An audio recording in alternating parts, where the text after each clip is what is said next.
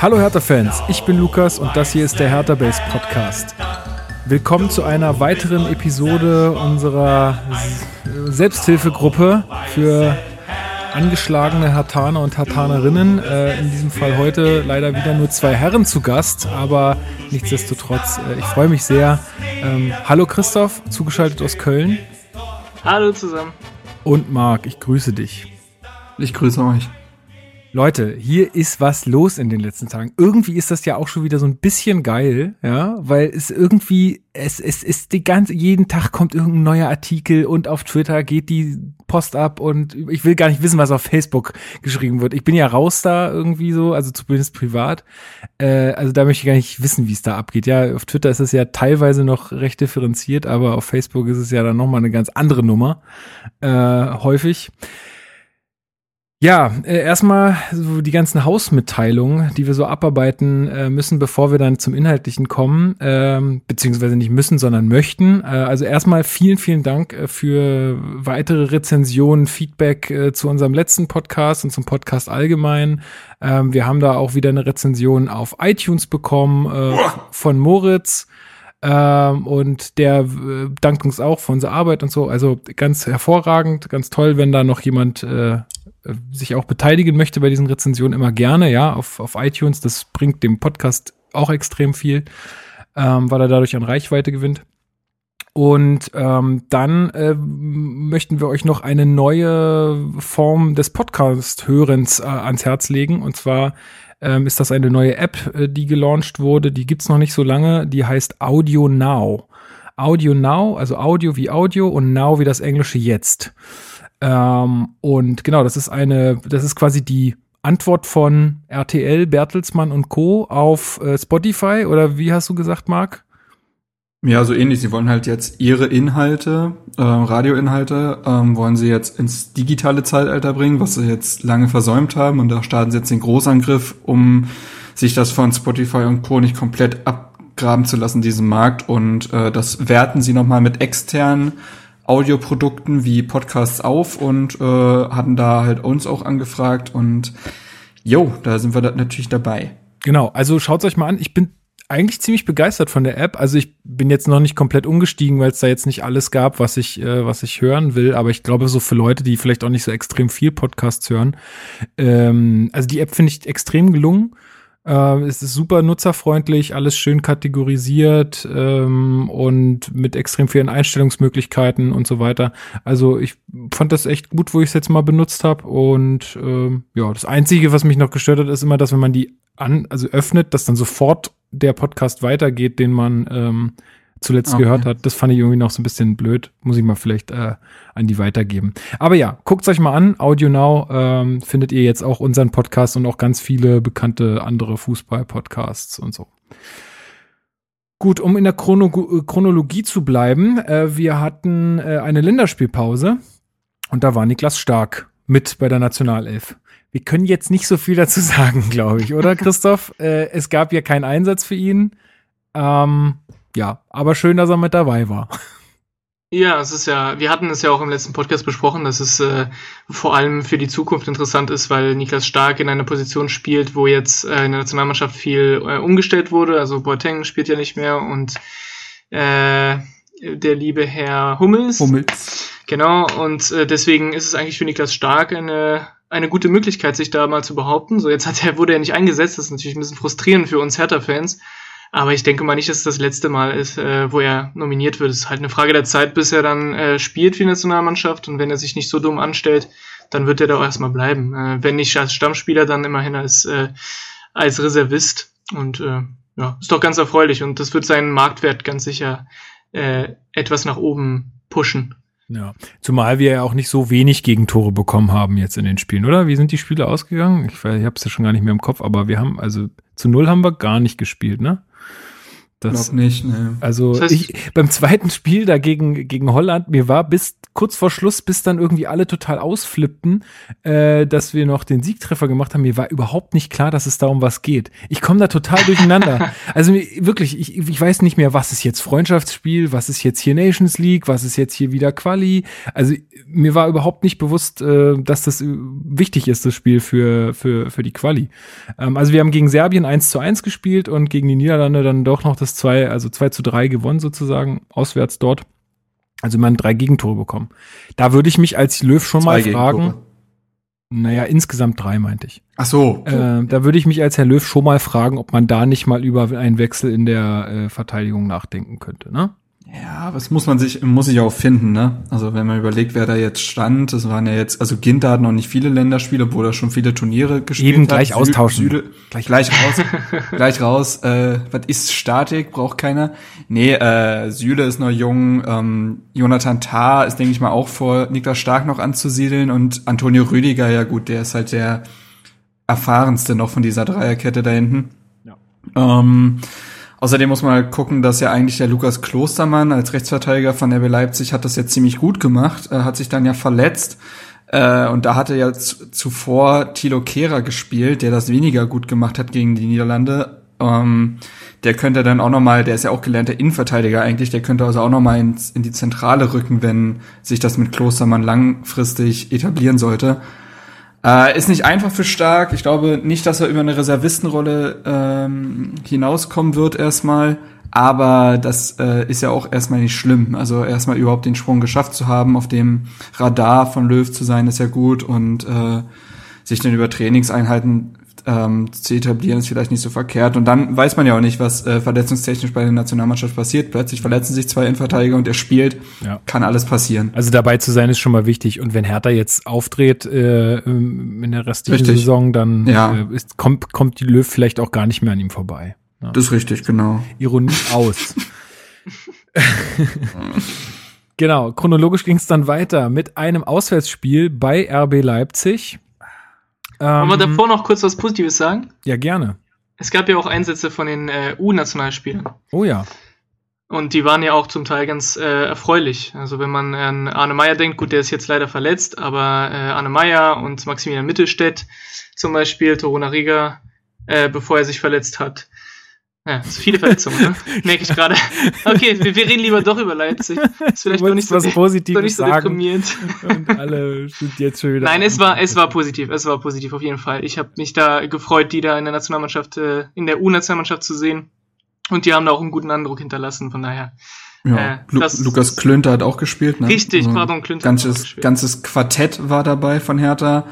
Dann hat es in der U20 war Sidney Friede dabei, der auch einen sehenswerten Treffer, Siegtreffer erzielt hat gegen Polen, glaube ich. Ähm, Dennis Jaschemski war dabei, ähm, Marton Dardai, also der Sohn von Dardai, der mittlere, war für die U17 unterwegs mit noch zwei weiteren. Übrigens interessant, da spielt ein 15-jähriger Hertaner in der deutschen U17 Linksverteidiger. Ich habe seinen Namen jetzt gerade nicht mehr auf dem Schirm. Äh, Sekunde. Ja, ist Ja, schon. Wahnsinn, wie viele, wie Ähm, viele Leute dann da oder aus der, also das unterstreicht ja jedes Mal mehr, wie krass die Jugendarbeit dann doch funktioniert, ne, bei uns. Also ist ja schon Ja, Wahnsinn. absolut. Das Ja, Ja, das- äh, genau. Marton Dardai, Lazar Samacic, das ist ein, äh, auch ein ziemlich großes Talent äh, fürs offensive Mittelfeld und Luca Netz, wie das Tornetz geschrieben. äh, leider spielt er nicht im Sturm, sonst würde er immer einnetzen, das fände ich Oh auch sehr nein. schön. Wie Aber Netzer? wie Netzer. Ähm, hat, der hat auch, der hat immer Netz, das ist übelst, übelst praktisch. Oh Gott. ähm, Gott. ey Leute, es, Da fangen wir jetzt gar nicht erst mit an. Ich will jetzt, ich will jetzt hier äh, die, die bitteren Themen besprechen. Nein! Ja, Therapie durch Humor, Lukas. Ja, echt, Ja. ey. Versucht Na gut, aber auf jeden Fall die drei, die drei waren auch noch da unterwegs und äh, ja, genau. Ja, schön. Also ähm, das ist echt immer äh, erfreulich, wenn man das hört, wie viele Hertaner da unterwegs sind. Ähm, Mhm. Das ist schön. So, Uns gehört die Zukunft, die Gegenwart verkacken wir. äh, Tatsache, ne? Also ich glaube, der Spruch ist ja auch nicht ohne Grund gewählt. Äh, Das kannst du halt immer sagen, weißt du? immer sagen, die Zukunft. Zukunft gehört Aber irgendwann, Ja, ja. irgendwann muss, muss man ja auch mal an den Sprüchen äh, sich messen lassen, wann sie, ähm, wann sie erstellt oder wann sie ausgegraben wurden.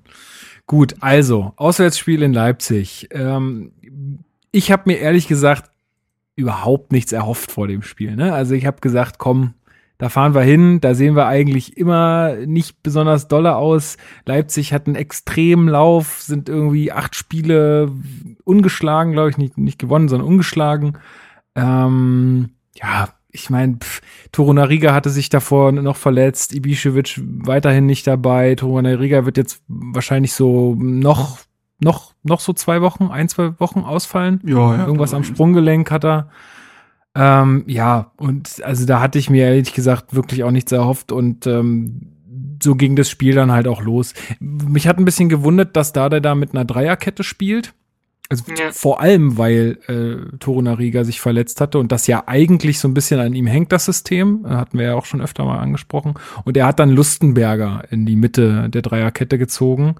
Ähm, ja, was man ja an dem Ergebnis so ein bisschen ablesen kann, was nicht besonders gut funktioniert hat. Ähm, also ich weiß nicht, ob ihr euch daran erinnert, schon in der dritten Minute hatte Mittelstädt sofort irgendeine Unkonzentriertheit und dann gab es schon die Riesenchance von Werner. Da wusste ich schon, komm Leute, das wird hier heute eh nichts. Ähm, und man muss ehrlich sagen, Leipzig war uns an diesem Tag in allen Belangen überlegen und wir hatten nicht den Hauch einer Chance. Ja, Also Punkt. es ist, ja. also die Mannschaft wusste zu keinem Zeitpunkt, wie sie sich gegen den Ball zu verhalten hat, äh, auch nicht mit dem Ball.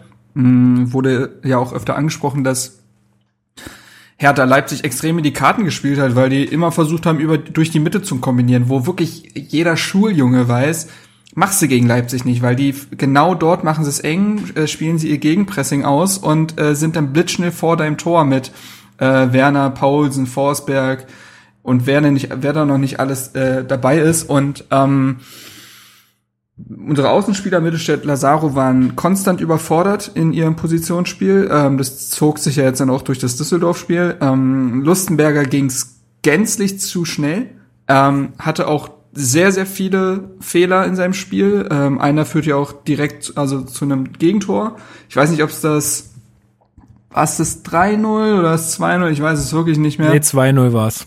2-0, okay. Ähm, äh, wo er ja eigentlich den Ball nur zu Jaschan zurückschießen müsste, sich in der Bewegung aber wahnsinnig viel Zeit lässt. Ja, und dann ist halt Paulsen schneller als er und er war der letzte Mann.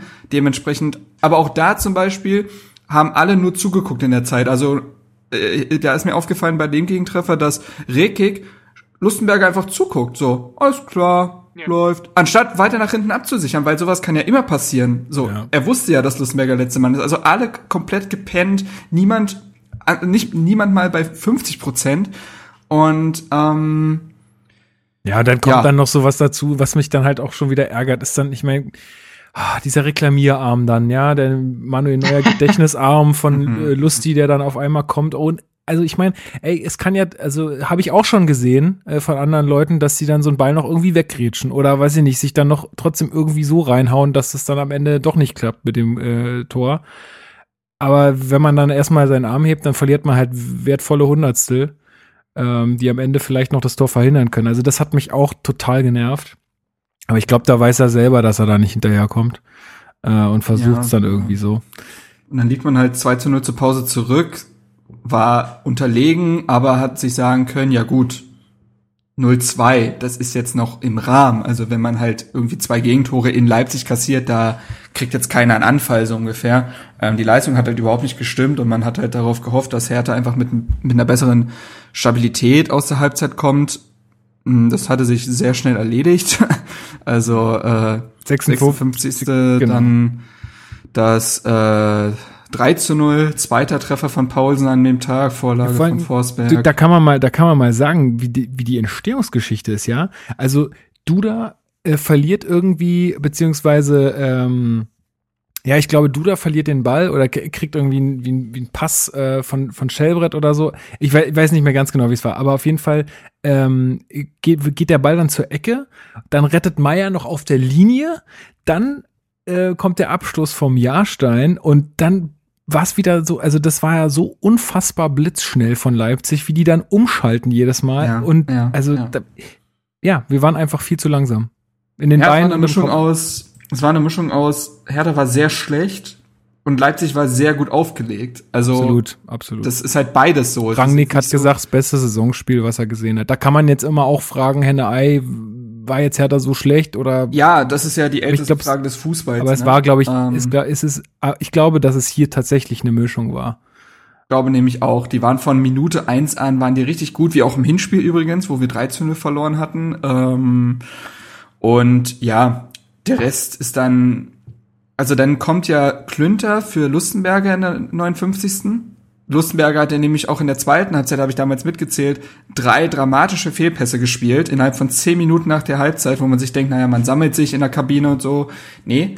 Ähm, dann kam Klünter, der mit seiner allerersten Aktion äh, nämlich dieses, äh, ich glaube, dann, das, nämlich genau, das äh, 4 zu 0 einleitet in der 62. Da verliert er nämlich auf sehr stumpfe Art und Weise, glaube ich, in der gegnerischen Hälfte den Ball.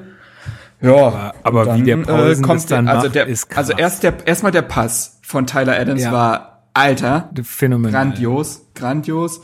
Und ja, Paulsen äh, Rücken gestärkt von bereits zwei Toren, die er zuvor gemacht hat, lupft er den da halt ganz cool ein. Alter, Nicht so schön wie so jetzt das Tor von Matthias äh, von Matthias Kunja an dem Spieltag von Leipzig, falls ihr das gesehen habt. Nee. Äh, guckst dir, guck dir mal die Zusammenfassung von Leipzig Leverkusen an, lohnt sich eh, gutes Spiel. Ja. Äh, und der Kunja, deren Ersatzstürmer eigentlich, Alter, wirklich, mit, mit diesem berühmten Sidan-Trick, äh, Sidan-Trick, ich glaube, der heißt Marseille Roulette oder so, Roulette Äh. Oder Roulette, okay, äh, an zwei Gegenspielern vorbei im Strafraum und dann überlupft er noch den Keeper. Für, äh, unfassbar. Ähm, naja, so, und dann, ja, steht's 4-0. Ähm, zwei Minuten später kommt dann noch der Haidara, also was mir- rein. Was mir, was mir aufgefallen ist, äh, Christoph, und vielleicht ähm, kannst du auch noch was dazu sagen. Mir ist aufgefallen immer wieder, dass wir extrem anfällig sind bei langen Bällen oder bei langen Pässen. Also sowohl der, der Pass, ähm, na, von, du hast gerade den Namen gesagt, äh, der lange Pass auf Pausen, aus der, fast, war das nicht aus der eigenen Hälfte sogar raus? Vo- Äh, wie heißt der Typ, der den Tyler Adams. Genau. Äh, von dem als auch sonst einfach ein langer Ball und unsere komplette Abwehr ist lost. Also die wissen gar nicht mehr, wo vorne und hinten ist auf einmal. Da geht alles viel zu schnell. Und das ist mir, ich weiß gar nicht, äh, ob es gegen Düs- Düsseldorf auch so der Fall war. Doch, doch, da, das war auch so. aber da reicht ein langer Ball, um, um uns äh, da aus dem Kon Konzept zu bringen. Und ich meine, das, das, das, das sehen doch auch andere Mannschaften und gehen doch dann auch schon so ins Spiel.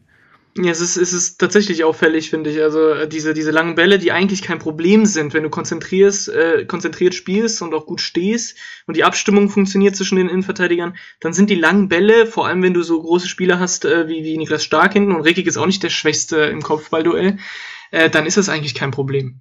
Und jetzt merkst du, dass es, äh, dass es auch in dem Fall nicht klappt, dass wir auch damit Probleme haben.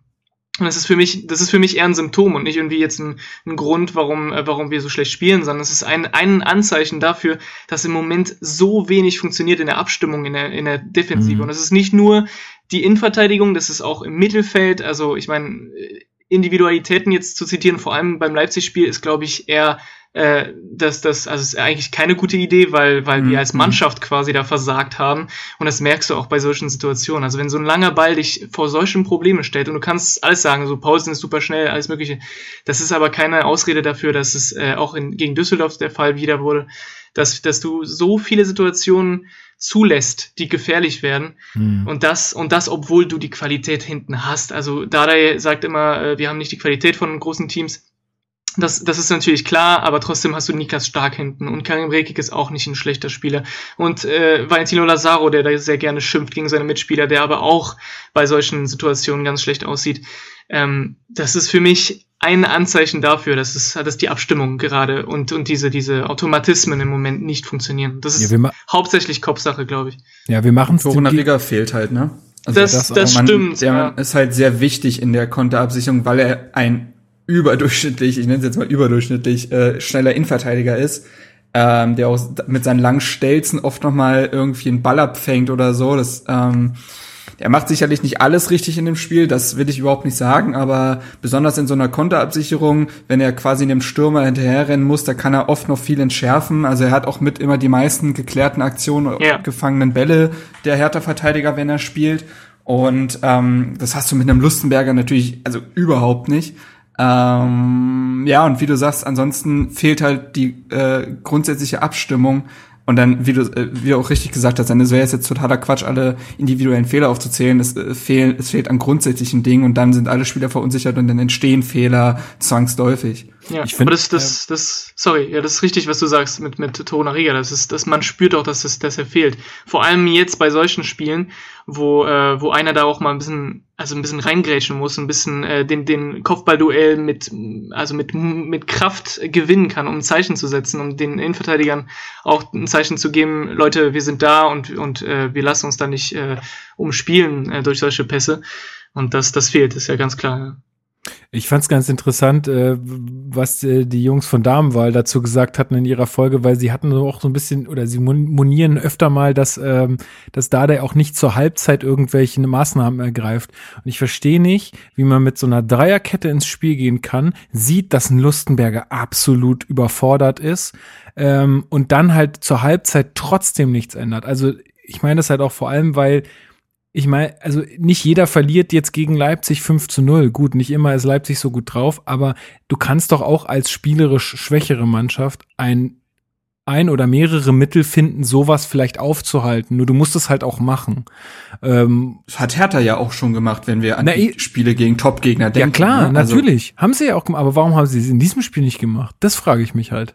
Also warum? Ja, das ist halt genau das, was wir, womit wir uns dann auch gleich beschäftigen dürfen, was in den letzten Wochen weg ist, ne? Ja. Also ja. So. Also du hättest ist schwierig. Also da, da sehe ich halt einfach auch einen Knackpunkt, dass man da einfach zu spät reagiert hat. Ähm, mein, ja, er hat dann recht bald oder in der 60. oder 59. Lustenberger rausgenommen für Günther ja, und dann ja wahrscheinlich auch umgestellt. Aber das Spiel aber ist schon vorbei, ne? ne? Da ist halt vorbei. Ja, genau, das war dann, glaube ich, ein äh, 4-2-3-1 dann. Also quasi Lustenberger raus, stark Reckig die normale Innenverteidigung. Dann konntest du halt äh, Mittelstädt auf links hinten ziehen, genau. Klünter auf rechts hinten, Lazaro eins vor und Kalu halt so ein bisschen diesen pendelnden Außenspieler mal in der Spitze mal außen. Also es war dann so ein klassisches 4-2-3-1, aber ist alles komplett egal, weil die Mannschaft in jeglicher Formation auseinandergefallen ist. Ähm, ja, du bringst dann noch, musst dann noch Arne Meyer, nimmst du dann raus, bringst Schellbrett in der 77. Das ist ja alles egal gewesen, weil da stand ja auch schon 5-0. Ähm, Stark holte sich die vierte gelbe Karte ab, was vielleicht noch für die kommenden Spiele von Bedeutung sein könnte, denn er und Rekik stehen jeweils bei vier gelben Karten. Äh, und dadurch, dass Lustenberger verletzt ist, Lukasen verletzt ist, Torunariga verletzt ist, gibt es nur noch Florian Bark als Innenverteidiger. Der hat noch keine oh. Minute gespielt, oder? Der, doch, ja, zwei so ungefähr. Na also, gut, also keine. Also, also keine. Äh, der war auch zuletzt so. nicht fit. So, also es ist, äh, also ja, kommen wir noch zu, Verletzungspech kommt oben noch drauf, muss man immer so ein bisschen mit einberechnen, aber äh, katastrophaler Auftritt und es war halt die Frage, finde ich, also äh, das 5 zu 0, das stand da jetzt und ich glaube auch tatsächlich, dass Vidada ist zumindest da noch richtig gesagt, so ein 5 zu 0, das hat auch mal eine Mannschaft drin in der Saison. Also du verlierst mal sehr hoch. Es gibt so ein, zwei Spiele in der Saison, da ist irgendwas nicht richtig. Das, das hat auch Freiburg hat jetzt gegen Mainz 5-0 verloren. Wisst ihr, was ich meine? Das, das, das, solche Tage gibt es. Absolut. Es ist dann nur die Frage, welche Lehren du daraus ziehst und welche Reaktion du zeigst. Und wenn die nicht stimmt, dann ist irgendwas falsch. Und da können wir ja vielleicht den Bogen ausspannen. Ja, wobei, äh, genau, das stimmt. Und äh, ich finde aber, für uns Fans ist es relativ leicht zu sagen, so ein 5-0, das passiert in der Saison, das ist einfach so und muss man halt einfach äh, akzeptieren, ist halt so ein, so ein, wie sagt man so schön, so ein, äh, so ein Unfall, ja. Aber ähm, ich glaube, dass es die, die Konsequenzen von so einem 5-0 sind für die Spieler deutlich, deutlich härter als für uns Fans. Weil wenn du 5-0 verlierst, dann bist du erstmal richtig verunsichert. Und ich glaube, vor allem mit so einer jungen Mannschaft, das hat auch dann ähm, Grujic dann auch gesagt nach dem äh, Düsseldorf-Spiel. Das fand ich super interessant. Der hat sich, sich da auch äh, darüber, äh, also der hat auch gesagt, dass äh, nach dem 5-0 viel Verunsicherung da war und dass jetzt bei dem äh, bei der Niederlage gegen Düsseldorf, da kommen wir auch noch zu, ähm, da auch was gefehlt hat und, und er hat halt gesagt, ja, wir sind noch so eine junge Mannschaft, jetzt müssen die älteren Spieler müssen jetzt äh, uns versammeln und müssen da neuen äh, neuen Impuls geben und das fand ich sehr interessant, weil dieses 5-0 wir können es relativ schnell dann akzeptieren, das ist auch Leipzig und so weiter, aber als Profi und als junger Profi, und wenn er hat es auch gesagt, das ist denen noch nie passiert, sowas, zumindest in der Konstellation nicht, ähm, das ist heftig. Und ich glaube, das unterschätzt man so ein bisschen, wenn man das relativ leicht so äh, wegdrückt, von wegen, ja, 5-0 gegen Leipzig kann passieren, aber die Konsequenzen dann für die Moral, für die äh, Stimmung in der Mannschaft, für die, für die, eben für die Selbstsicherheit, ist, glaube ich, katastrophal. Und das hat man auch gespürt im nächsten Spiel. Ja, also ich habe mir jetzt gerade noch mal die so die letzten Ergebnisse aufgerufen. Also letztendlich fing das ja alles so ein bisschen an mit diesem späten 1 zu 1 gegen Werder Bremen. Ne? Also genau. dieser, dieser Freistoß da von Pizarro, wo alle äh, ziemlich ähm, ernüchtert waren. Dann verlierst du ähm, knapp äh, 1 zu 0 gegen Bayern äh, mit einer roten Karte äh, für Rekik. Dann, ähm, gut, dann kommt der Heimsieg gegen Mainz, was aber auch, kein, oh, aber auch keine Glanzvorstellung war. Das 15 war, gute Minuten mehr nicht. Ja, da, da, da war eher, da war auch eher nicht, nicht, nichts toll. Dann verlierst du gegen Freiburg äh, recht ähm, blöde. Ähm, dann äh, zu Hause gegen Dortmund äh, verlierst du mit einer roten Karte am Ende, wo der Kapitän vom Platz geschickt wird. Und dann kommt dieses, also es hat alles so, es war einfach eine brutale Phase, glaube ich, für alle. Ähm, ja, ja, aber auch davor, weiß ich nicht, also die, die Rückrunde lässt kein richtiges Muster erkennen oder so. Also du gewinnst halt, du gewinnst halt gegen Nürnberg, gegen desolate Nürnberger, gewinnst du 3 zu 1, auch mit keiner Glanzleistung. Erst so nach dem 3 zu 1, als dann Nürnberg offiziell tot war, wie Dada es vielleicht äh, formulieren würde, äh, war es ein ansehnliches Spiel gegen eigentlich schlechte Schalker spielst du knapp 2-2, verlierst zu Hause gegen Wolfsburg mit einer sehr enttäuschenden Leistung, dann kommt dieser, dieses völlig überraschende Spiel gegen Gladbach, die aber auch nach dem 1 zu 0 von Hertha, was eine Einzelaktion war, von der Rolle waren. Ich will jetzt nicht komplett schmälern, das meine ich nicht, aber ich glaube, ihr wisst, was ich meine. Und äh, ich glaube, die durchgängig beste Leistung war dann eigentlich gegen Bremen, die man ihnen nicht zugetraut hat, weil dieses Spiel das war, wo man ja mal wirklich unter Druck stand. Und das hat Hertha ja eigentlich noch nie gekonnt, dieses positiv unter Druck stehen, etwas bewegen können in der Tabelle Richtung oben. Genau, und dann kommt dieses Unentschieden dann am Ende doch raus. Und das kann tatsächlich so ein gewisser Bruch gewesen sein, aber davor war es jetzt auch nicht super geil. Also da, ja. da haben die Punkte gestimmt, da haben die Punkte gestimmt, besonders für eine Hertha-Rückrunde fing es eigentlich ganz gut an von den Punkten her. Ich meine, äh, sieben Punkte aus vier Spielen, das war, ne? Mhm. Aber mit, aber mit dem Bremen-Spiel haben sich dann auch die Leistungen vielleicht etwas, also die Ergebnisse etwas mit den Leistungen angepasst. Ja, aber ich, das ist, das stimmt, aber es, ich meine, 5-0 auf einmal zu verlieren, das ist schon heftig und ja, vor allem, vor allem, vor allem, wenn man, äh, wenn man bedenkt, dass wir gegen große Teams eigentlich bisher kein einziges Mal wirklich abgeschossen wurden diese Saison. Also wir haben. Ja, beim Hinspiel wir haben, haben wir 3-0 verloren und es hätte auch höher ausgehen Das müssen. stimmt, okay, das ist wahrscheinlich die Ausnahme jetzt. Aber ansonsten haben wir den höchste, die höchste Niederlage war äh, gegen Düsseldorf mit dem 4-1 und das ist ja nicht unbedingt ein Top, eine Top-Mannschaft. Ansonsten haben ja. wir, haben wir zwar gegen, äh, gegen Leverkusen noch verloren, meine ich, relativ hoch. Aber sonst sahen wir gut aus gegen große Teams und ich glaube, das ist halt auch heftig für, für, für die Spieler, jetzt für die jungen Spieler, weil du verlierst dann 5-0, bist komplett chancenlos und, und spielst wirklich ein kompletter, äh, ein komplettes Drecksspiel. Und dann, äh, dann hast du die Gelegenheit jetzt heim gegen, gegen Düsseldorf und dann verspielst du das wieder. Also das ist gerade echt schwierig, ne? Ja, aber ich weiß nicht, ist jetzt gerade, wenn wir jetzt die ganze Zeit von den vielen jungen Spielern reden, so viele waren es doch jetzt gerade gar nicht gegen Leipzig. Jahrstein hat gespielt, Lustenberger hat gespielt, Kalu hat gespielt. Äh, Stark und Rekik sind jetzt auch nicht, also da standen ja nicht nur 20-Jährige auf dem Nein, Feld. nein, Mit, nicht, nein, nein. Also, das ist ja, das ist ja auch, das ist ja auch das, was ich, was ich noch sagen wollte danach. Also ich meine, Duda, Mittelstädt, Meier, Grujic, Lazaro, Rekik, Stark, das sind alles junge Spieler. Ja, das ist schon ziemlich viel. Und dann hast du, Selke kann man eigentlich auch noch als halbwegs jungen Spieler nennen. Und dann hast du zwar Kalu, der, der aber eher so ein Silent Leader ist, Lustenberger, der äh, komplett sein Spiel verpasst hat gegen Leipzig. Das kannst du auch nicht so als, als Beispiel dann voranlaufen, äh, wenn du dann äh, so eine schwache Leistung zeigst. und Jahrstein, der ein Keeper ist. Also es fehlt ein Spieler und es ist eigentlich der Kapitän und der ist nicht da. Und warum ist er nicht da? weil er eine lächerliche rote Karte kassiert hat. Und das ist so ein Spieler lächerlich, in einem weil, Zeitpunkt. Läch, ganz kurz, ganz kurz. Lächerlich, weil hätte es äh, deiner Meinung nach es hätte keine rote geben dürfen oder weil er sich lächerlich verhalten? Nee, weil er sich lächerlich verhalten hat, natürlich. Okay, wollte ich nur kurz. Nee, nee, das klar, nein, kann man so und so interpretieren. Eine rote Karte, ne? Aber äh, versteht ihr, was ich meine? Es, ist, ja, es sind schon ja. einige junge Spieler und in dieser Situation, ich meine, Duda ist zwar nicht mehr 19, aber ist auch noch ein junger Spieler und auch noch unerfahren.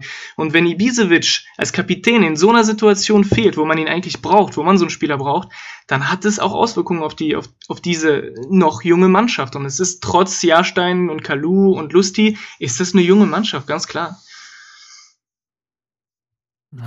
Ich, äh, ja, ich bin, ich weiß nicht, ich bin nicht so ganz davon überzeugt, immer zu sagen, diese Mannschaft ist zu jung guck dir doch mal an, die Bundesligamannschaften, die so spielen. Die sind im Schnitt auch nicht viel älter als unsere.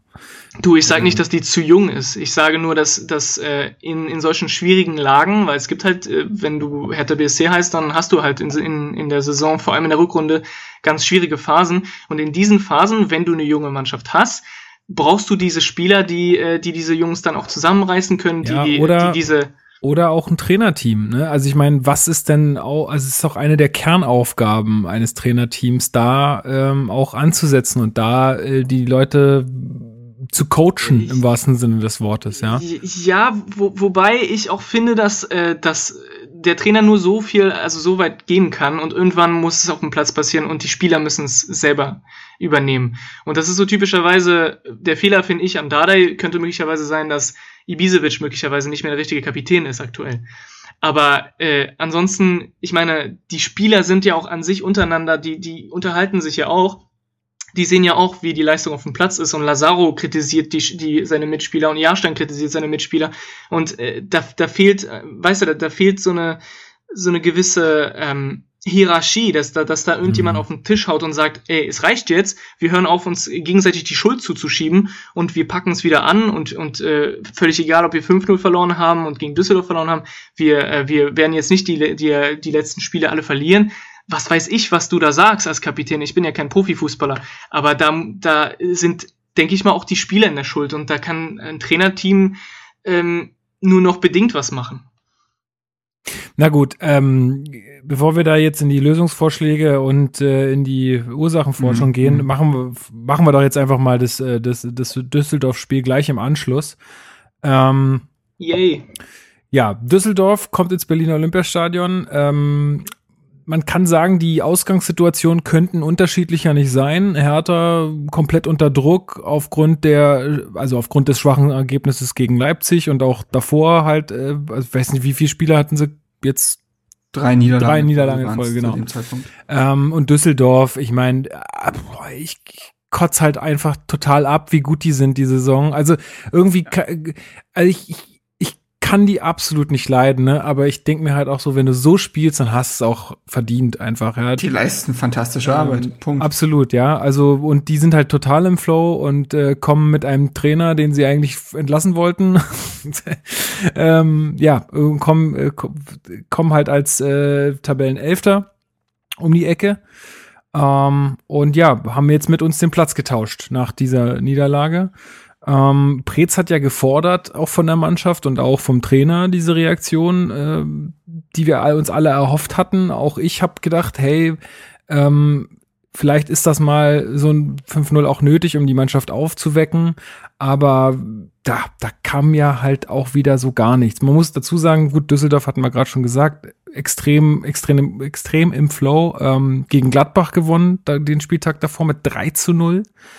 Ähm, 3 zu 1. 3 zu 1? Okay. Hab sie haben 3-0 geführt, aber. Ah ja, okay, habe ich mir falsch aufgeschrieben, sorry. Aber auf jeden Fall haben sie drei Tore geschossen gegen Gladbach. Ja, ähm, ja und unsere Pech, Pechsträhne reicht halt auch nicht. Äh, Meier Saison aus, hat, hattest du vorhin schon angesprochen, Christoph. Ähm, irgendein Band im Knie ist kaputt. Ähm, ja, passt irgendwie dann auch zur Gesamtsituation, dass, äh, dass das dann auch noch passiert ähm, zumal ja unser Mittelfeld auch wirklich nicht äh, doll besetzt ist. Also wir haben ja auch kein, kein, kein Backup mehr, Darida verletzt.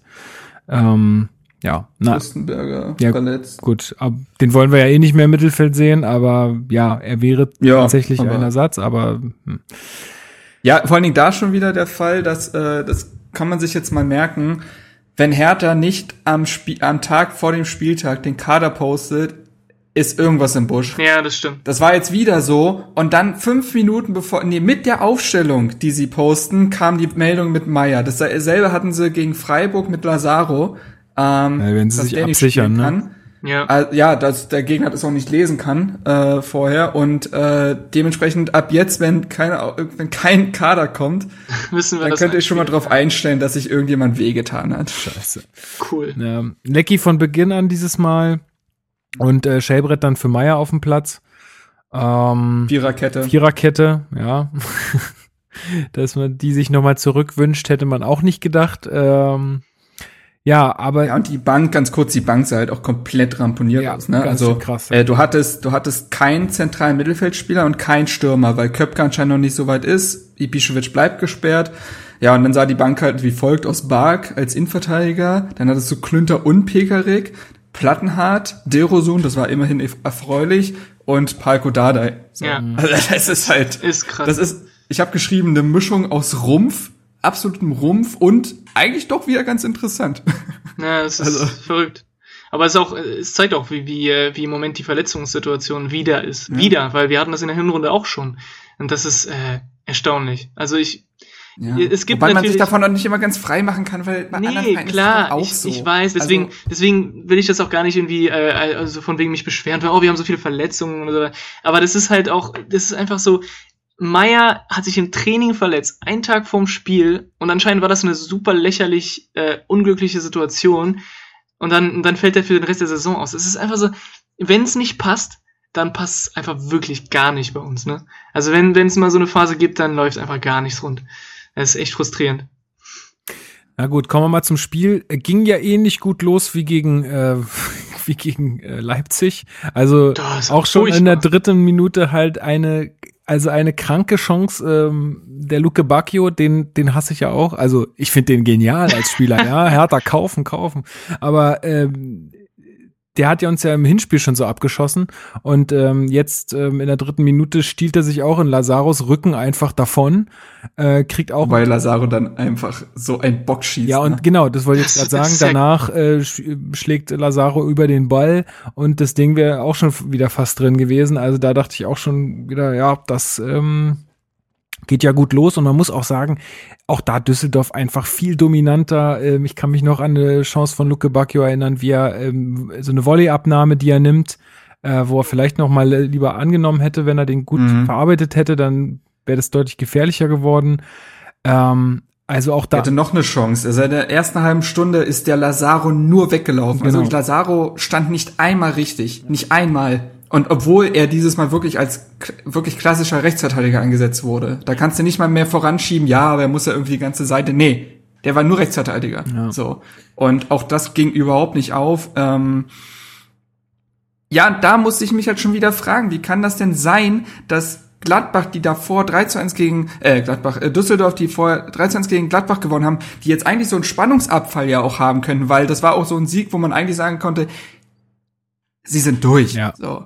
So. Und die kommen dann ins Olympiastadion, die müssen nichts mehr machen, so ungefähr. Und für Hertha geht's wirklich nochmal, also rein um, um die, also eigentlich um alles, weil es um die Ehre geht, äh, über Europa. Kommen das wir ist später ja nicht mehr zu. Mhm. alles. Das ist ja nicht mehr alles. Aber es geht ja wirklich darum, nochmal die Ehre äh, irgendwie zu retten und sich vor den Fans ordentlich zu präsentieren. Und das ist in dem, in dem Moment alles gewesen.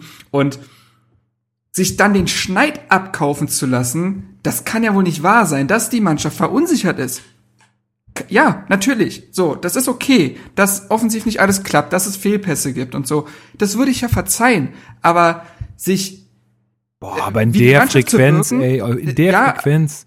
Das ist schon ja, echt, natürlich war das krass, aber, aber ich hätte es eher verzeihen können, wenn diese Mannschaft wenigstens alles gegeben hätte. So, aber sie wirkte nicht wie die Mannschaft, die hier mehr zu beweisen hat. Ja. Und da muss ich sagen, das kann ja wohl nicht wahr sein. Und das hat Ähm, auch, also ja. hat auch am Ende nichts mehr mit Qualität zu tun, weil Dada ja dann äh, kommt, also ja, wir können es auch jetzt besprechen. Da Dada, kommt- nee, Dada sagt dann halt, ja, das ist äh, Hertha BSC, wir haben hier nicht genug Qualität, bla bla bla. Aber eine Einstellung, wie ich ins Spiel gehe und wie ich Zweikämpfe annehme und wie ich konzentrierte Ja, Pässe ja. spiele, hat nichts damit zu tun, ob ich jetzt der mega Ober ähm, äh, Profifußballer bin oder ähm, vielleicht nur zweite Wahl. Also eine Einstellung ist Düsseldorf. ja eine Der Einstellung. Kader ist, Ja. ist kacke. Ja, eben. auf Bundesliga-Basis. Sagen, was es ist, aber da ist ein Plan, da gehen alle 110 Prozent und wie viel du dann rausreißen kannst. Ja. So, Ist und Äh, auch hier auf dem Feld standen mit Lecky und Schäbret Spieler, die jetzt äh, gegen Leipzig, also die eigentlich unvorbelastet sind, weil sie da nicht auf dem Feld standen oder nur 15 Minuten, die auch erfahrene Spieler sind. Da ist ja ein 31-Jähriger und ein 28-Jähriger auf dem Feld und nicht zwei 20-Jährige.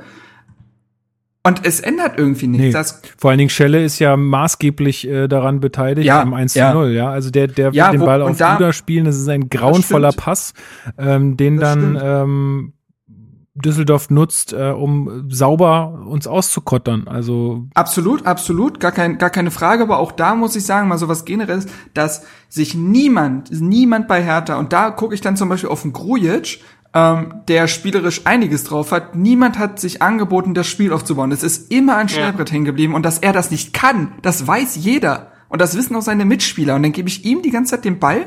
Das kann ja wohl weil nicht die wahr anderen sein. keinen Bock mehr haben, vielleicht, keine Ahnung. Ja, da lässt sich, da muss sich doch mal ein Duda nach hinten fallen lassen oder ähnliches, ja. Aber das ist nicht passiert. Das ist immer ein Schellbrett hängen geblieben. Ja, und das er kann's nicht. das stimmt. Das ist was, Ja. also, und da muss, und da sehe ich, das sind Dinge, das sind keine Nuancen mehr oder so, die nicht stimmen. Da, da sind grundsätzliche Dinge in der Mannschaft, die nicht mehr funktionieren.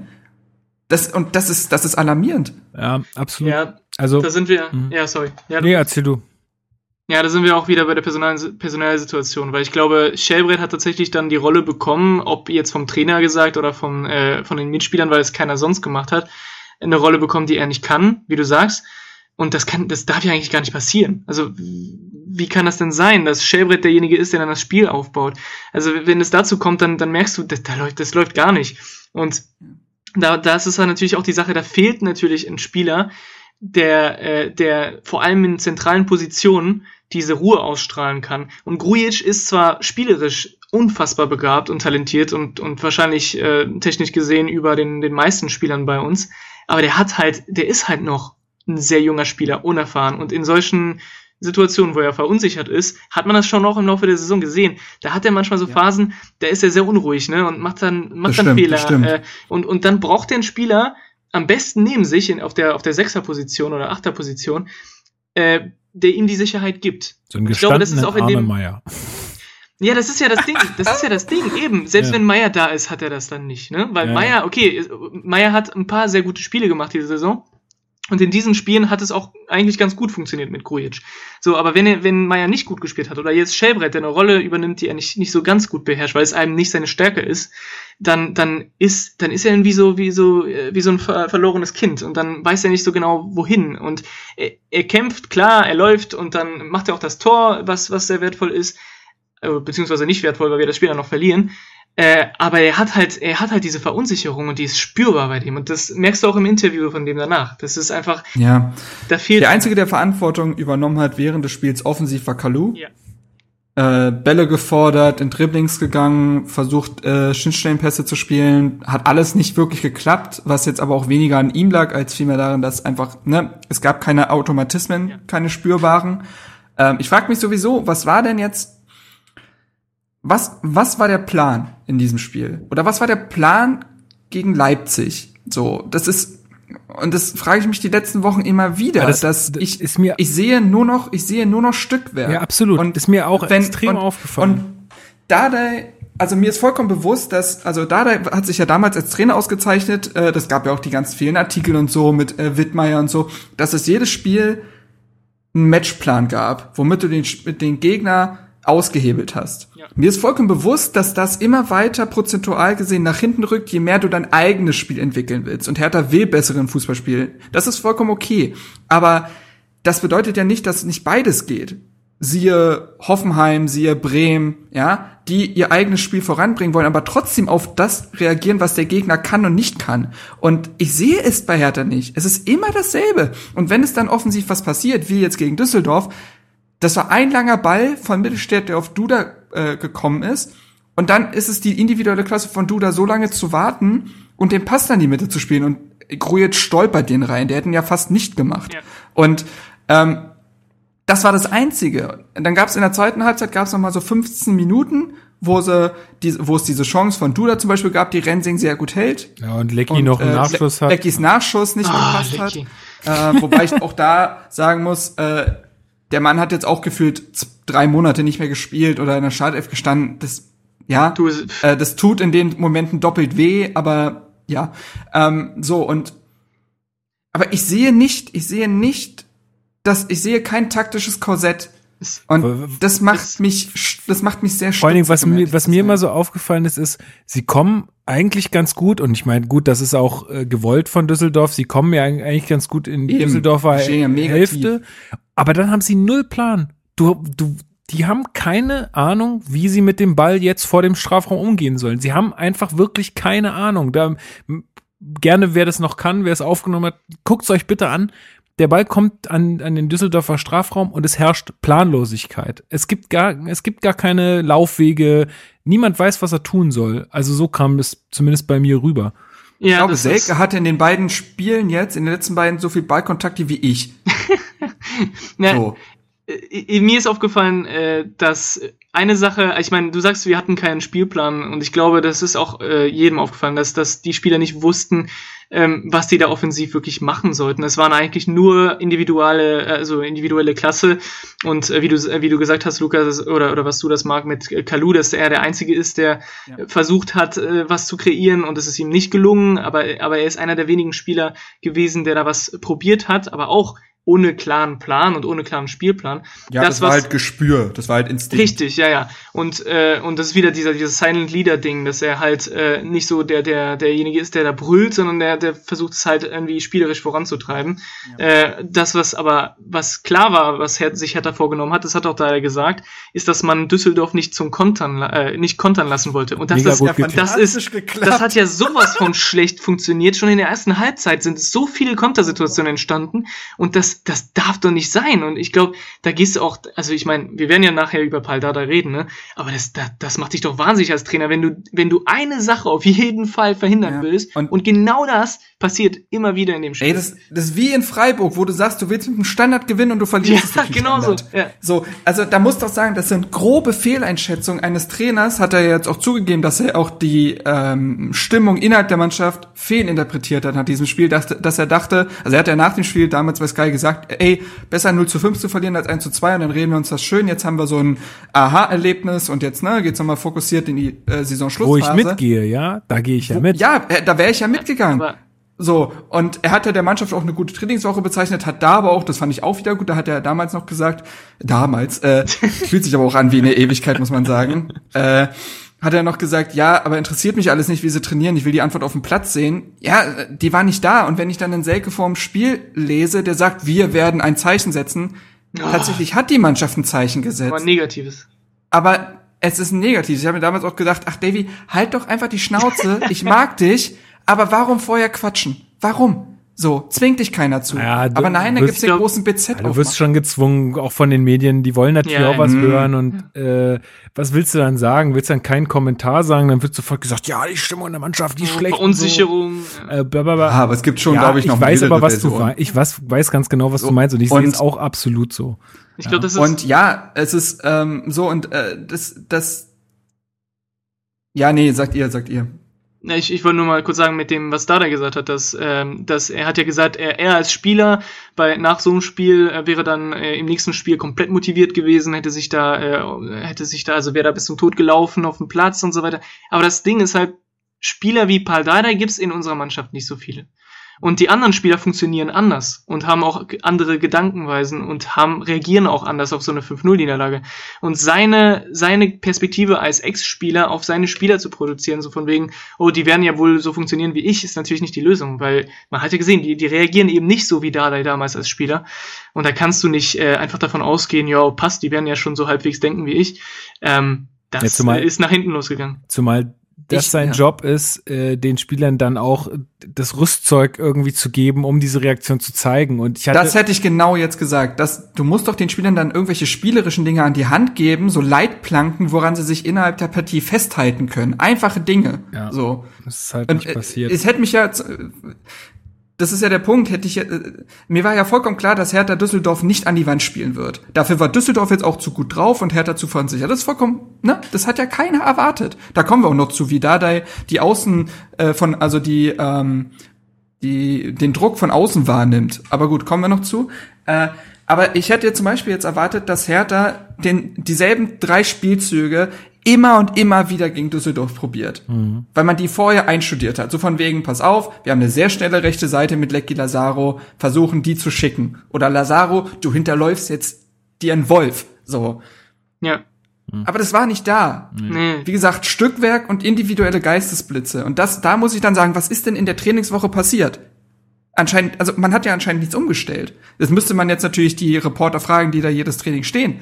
Aber hat man ja auch nicht gelesen, dass da jetzt groß Zug reingekommen wäre, sondern es gab diese Ansprache wo ja auch alle anscheinend toll genickt haben. Ja, aber du, das ist doch, das ist ja, das ist ja anscheinend aber auch so ein bisschen, das ist ja so ein bisschen der Weg des Dada. Ich meine, alleine, dass er sich nach dieser Partie wirklich hinstellt und sagt, er kann die, der Mannschaft keinen das, Vorwurf ja, machen. Unfassbar. Also unfassbar. es geht ja nicht darum, die jetzt, äh, jetzt mit den Fingern auf die Spieler zu zeigen und sagen, du bist schlecht, du bist schlecht, du bist. Aber man kann doch mhm. einfach mal die, die Probleme beim Namen nennen. Und ich glaube, das ist was, was die vielen Fans so nervt, dass er einfach nicht klar mal sagt, hey, pass auf, das war einfach Dreck.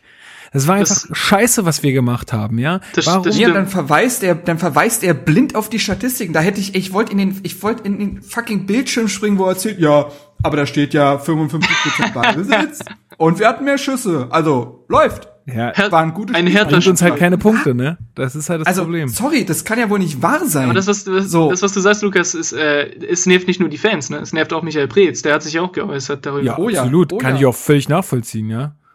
Ja, und da kommen wir, da kommen wir auch später, glaube ich, zu, dass Michael Preetz so, also der wird sich gerade sehr viele Gedanken machen. Und es geht schon seit Sommer so, dass die beiden immer weiter auseinanderdriften, was gewisse Fragen der Ausrichtung angeht.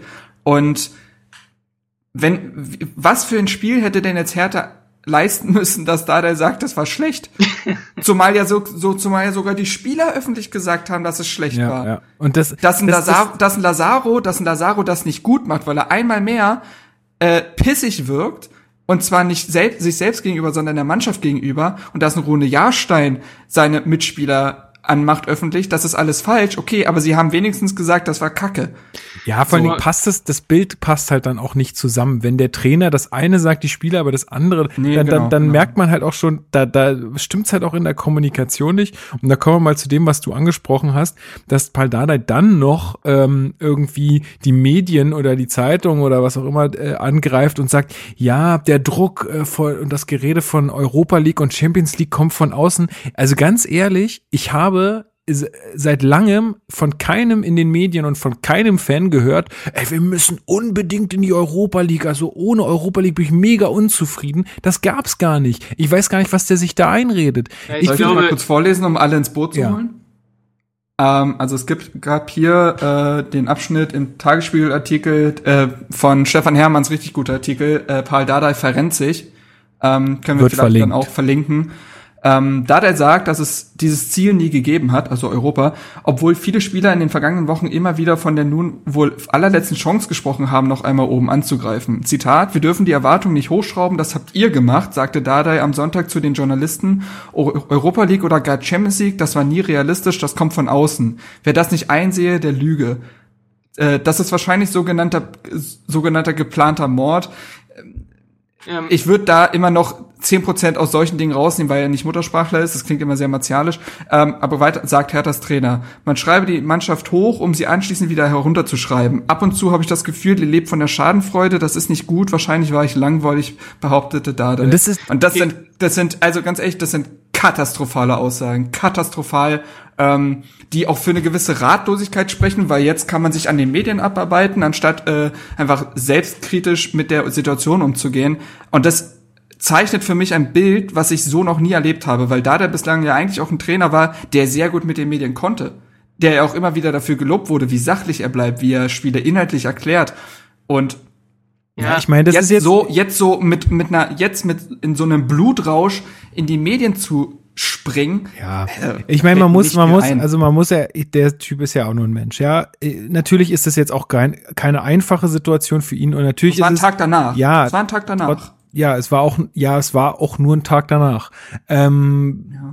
Und äh, überall wird er öffentlich angezählt gerade, was bestimmt auch nicht spurlos an einem vorübergeht und so. Also da, da, da macht man schon mal blöde Dinge, aber ich, ich sehe es ja original wie du, ja. Also ich verstehe überhaupt gar nicht, wo das herkommt, weil ich glaube, dass der Großteil der Fans äh, niemals äh, von Hertha verlangen würde, dass wir in die Europa League kommen müssen. Wir wollen einfach nur, dass die Jungs sich auf dem Platz äh, konzentrieren und dass sie eine Leidenschaft zeigen und dass irgendwie ein Fußballspiel stattfindet. Aber das, was aktuell in den letzten beiden Spielen davon statten gegangen ist, das hatte ja mit einem Plan oder Fußball kaum noch was zu tun. Und das ist das, was, was uns fehlt. Nicht, uns fehlt nicht die Europa League, also wäre natürlich schön, aber das ist jetzt nicht unbedingt nötig, ja. Ich, also ich weiß gar nicht, woher das kommt. Zumal, ähm, keiner fordert, dass man jetzt gegen Leipzig unbedingt drei Punkte einfährt oder auf Teufel komm raus irgendwie ein Unentschieden noch erreicht. Wenn man am Ende ordentlich gespielt hat und 3-1 verliert oder 3-0, dann sagt auch jeder, ja, ist Leipzig zu gut, keine Ahnung, können wir nichts machen. Aber wenn man gegen Freiburg und Düsseldorf solche Auftritte hinlegt, sorry. Ja, eigentlich da, auch gegen Mainz, da, was ja, durch das Ergebnis da, beschönigt da wurde. Da fehlt, ja. fällt mir halt nichts ein, so, also. Das hat also dann nichts, nichts mit Europa League zu tun, sondern da will man einfach nur gegen die gewinnen, die, wo man gewinnen sollte. Oder ja, zumindest Punkte holen. Ich denke, ähm, also wenn ich da ein bisschen ihn in Schutz nehmen kann, was, was bestimmte Sachen angeht. Also er hat Sachen gesagt, die für mich nicht einfach nicht stimmen und, und schwachsinnig sind. Wie zum Beispiel, er hat ja gesagt, für Hertha-Verhältnisse haben wir ein sehr gutes Spiel gemacht. Es gibt keine Krise. Ja, also es gibt keine Krise, klar, das kann er sagen, das ist auch okay so. Ich finde auch nicht, dass wir eine Krise haben. Aber für Hertha-Verhältnisse haben wir ein sehr gutes Spiel gemacht. Das stimmt doch gar nicht, das ist doch Schwachsinn.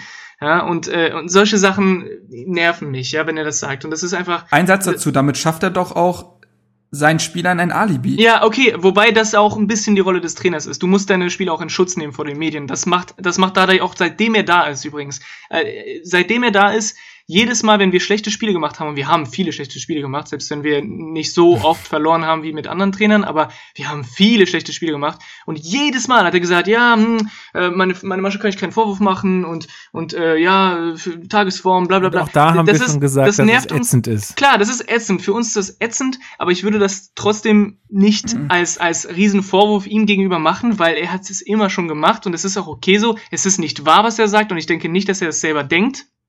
Aber das ist einfach so, das ist seine Art. Er nimmt die Mannschaft in Schutz. Okay, äh, für uns ist es mies und wir regen uns darüber auf, aber meinetwegen ist es okay.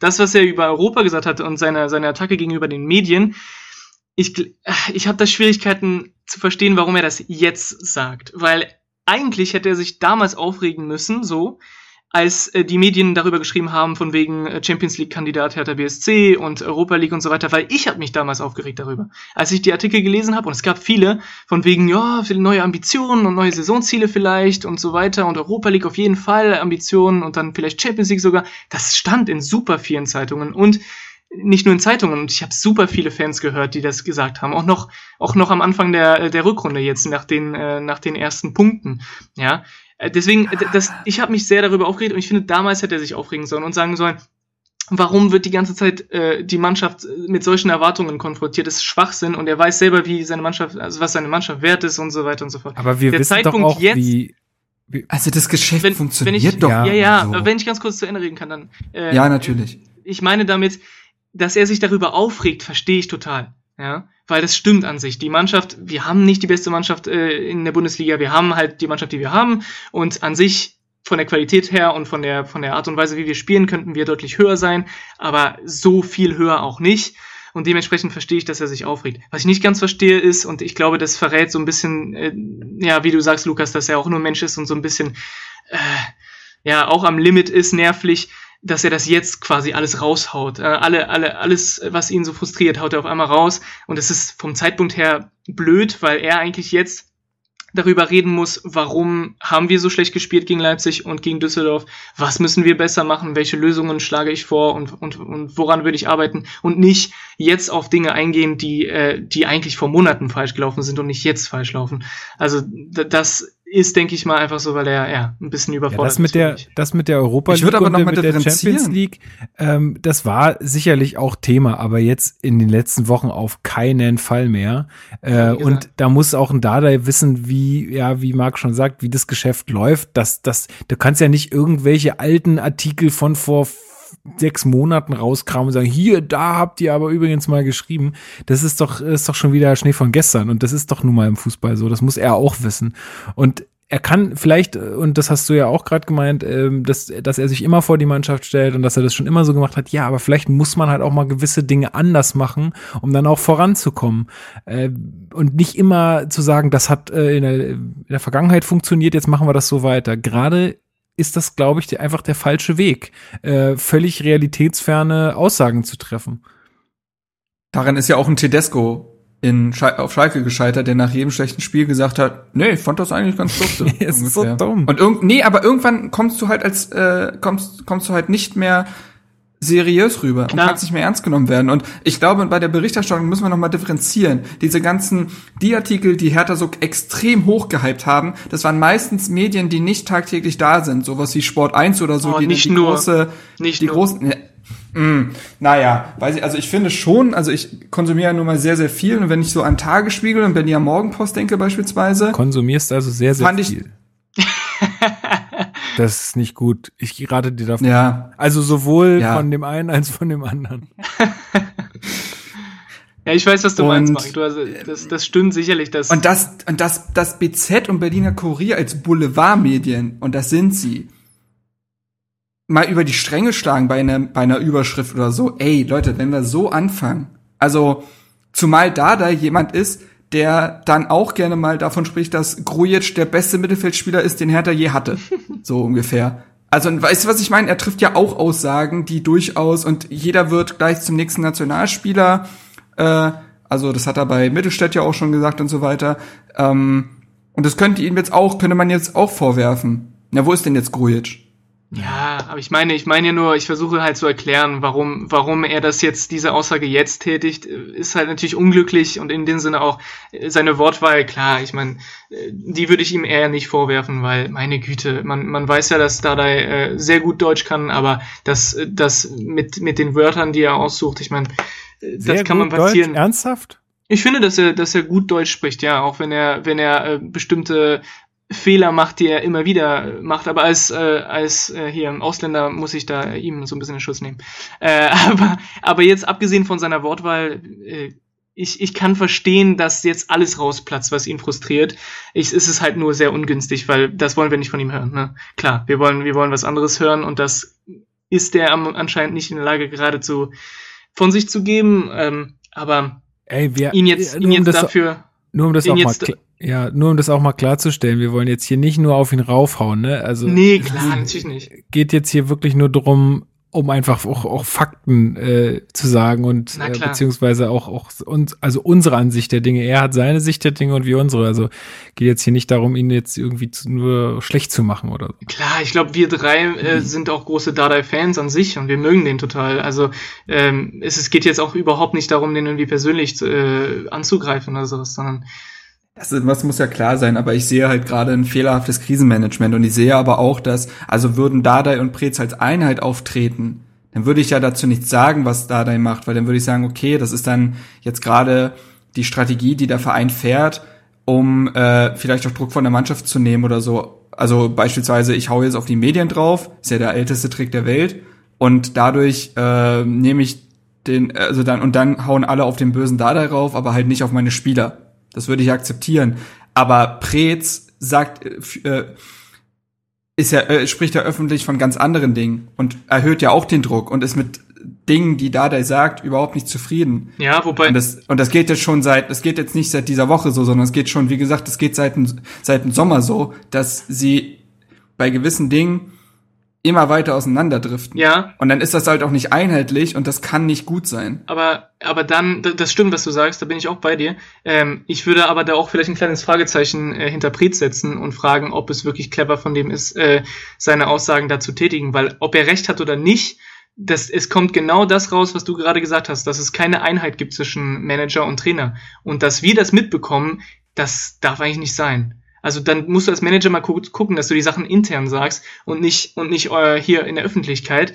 Ähm, in der Vergangenheit, ich will jetzt nicht äh, irgendwie pikante Themen ansprechen, aber hat Michael Preetz ja auch nicht gerade bewiesen, dass er mit mit seinem Trainermanagement unglaublich gut umgeht und deswegen will ich auch nicht da ihm äh, von jeder Schuld freisprechen und sagen, ähm, dass da Dardai der Einzige äh, ist, der da Fehler macht in, im Krisenmanagement.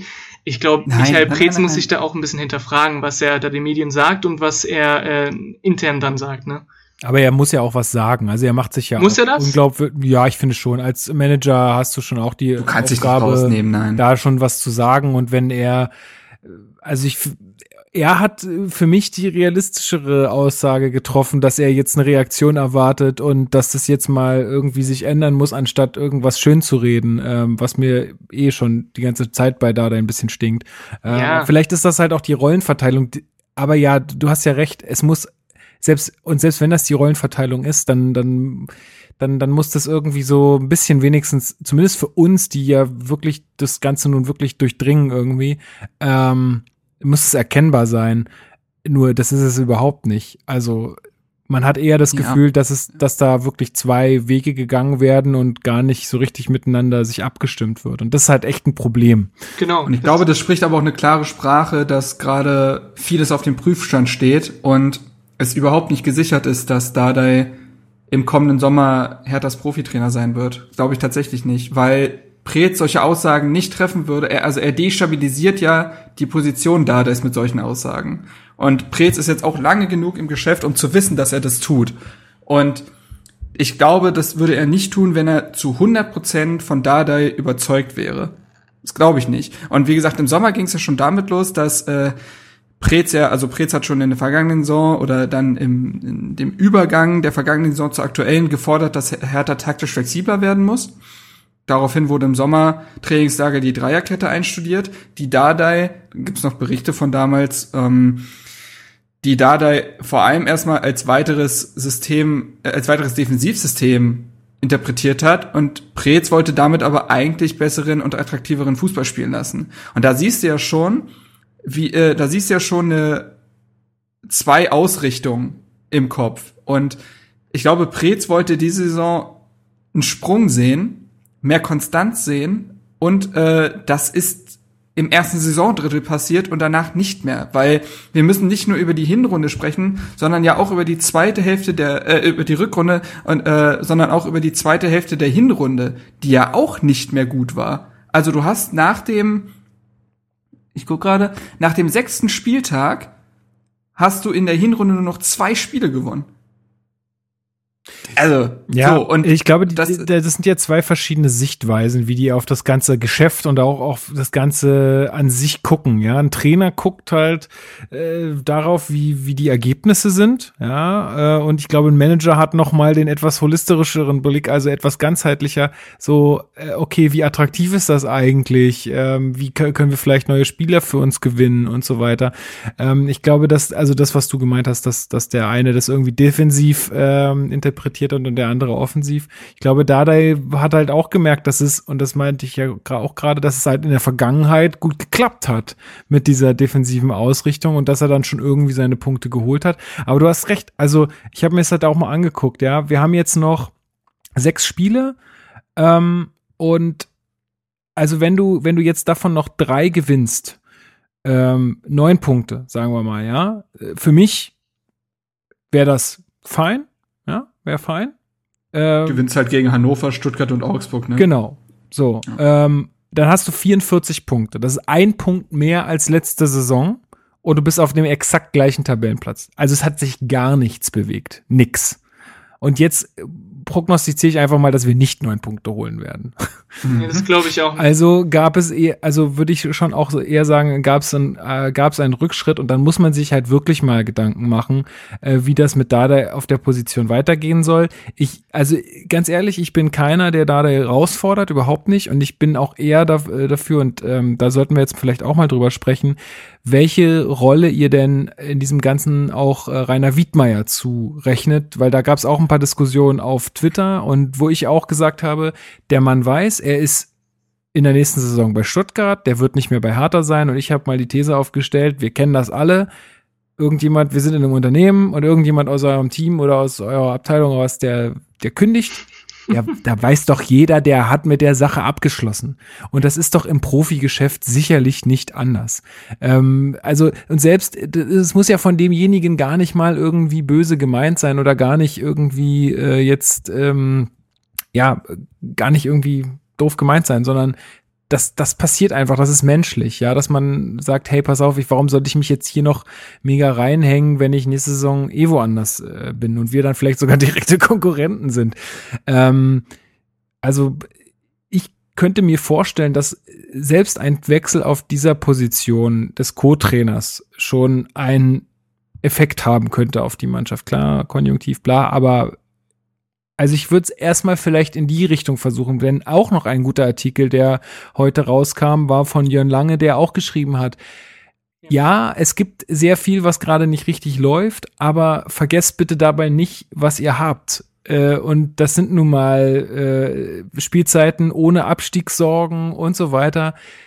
Klar kann man sagen, okay, jetzt ist äh, Mut zum Risiko und äh, wir, wir werfen alles, äh, wir werfen alles um und machen was neu, aber dann kannst du ja ganz also gut so gehen wie Schalke oder wie Stuttgart oder was auch immer, die da unten alle rumhängen.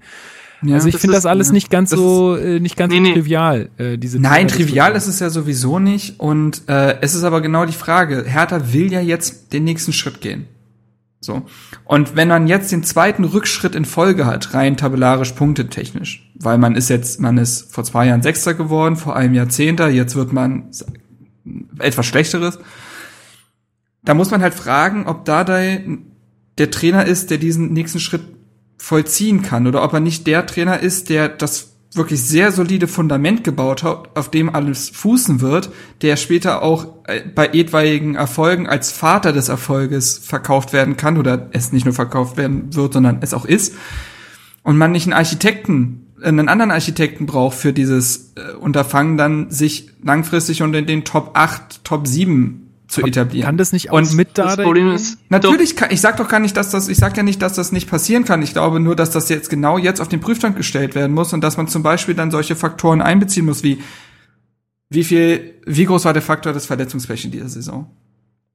Hat, gab es eine Unwucht im Kader bezüglich eines fehlenden Mittelbaus von Spielern, die 25 bis 28 Jahre alt sind, die konstant spielen, die härter als ihren Zenit sehen?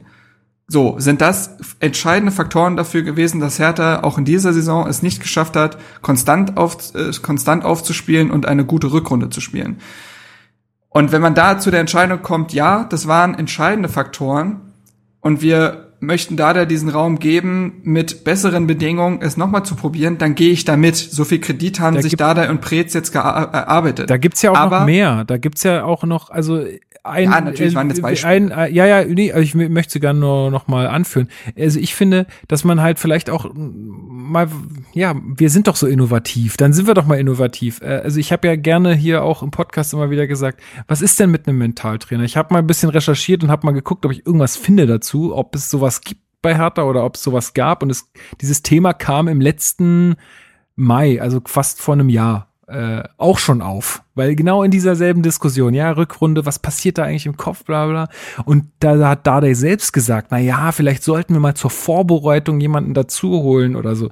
Aber da ist die Frage, reicht das? Oder muss da nicht über eine gesamte Saison vielleicht jemand begleitend mit dabei sein, ja? Dann ist die, ähm, äh, also bin ich absolut dafür, wenn es sowas nicht gibt, auf jeden Fall machen. Ähm, dann ist die zweite Sache ja neuer Co-Trainer. Das, das steht fest, dass es einen neuen Co-Trainer geben wird. Dardai ist anscheinend für eine äh, Lösung aus der aus dem Verein. Also da sind ja, ja, etliche Leute, die da guten Job machen. Äh, Preetz ist eher für eine externe Lösung. Da merkt man auch schon wieder, Preetz möchte eher die externen äh, Reizpunkte äh, setzen und ja. und Dardai möchte vielleicht lieber auch neue. Die kenne ich alle das schon, die finde ich gut. Mit dem habe ich schon oft Wein getrunken. Genau. Und da da muss er vielleicht einfach raus. Und vielleicht da kommt auch mal ein Mentaltrainer, der nicht, der vielleicht nicht mit ihm d'accord ist, wie er jetzt vielleicht mit der Mannschaft arbeiten würde oder der Mannschaft vielleicht was ganz anderes erzählt, als er es tun würde.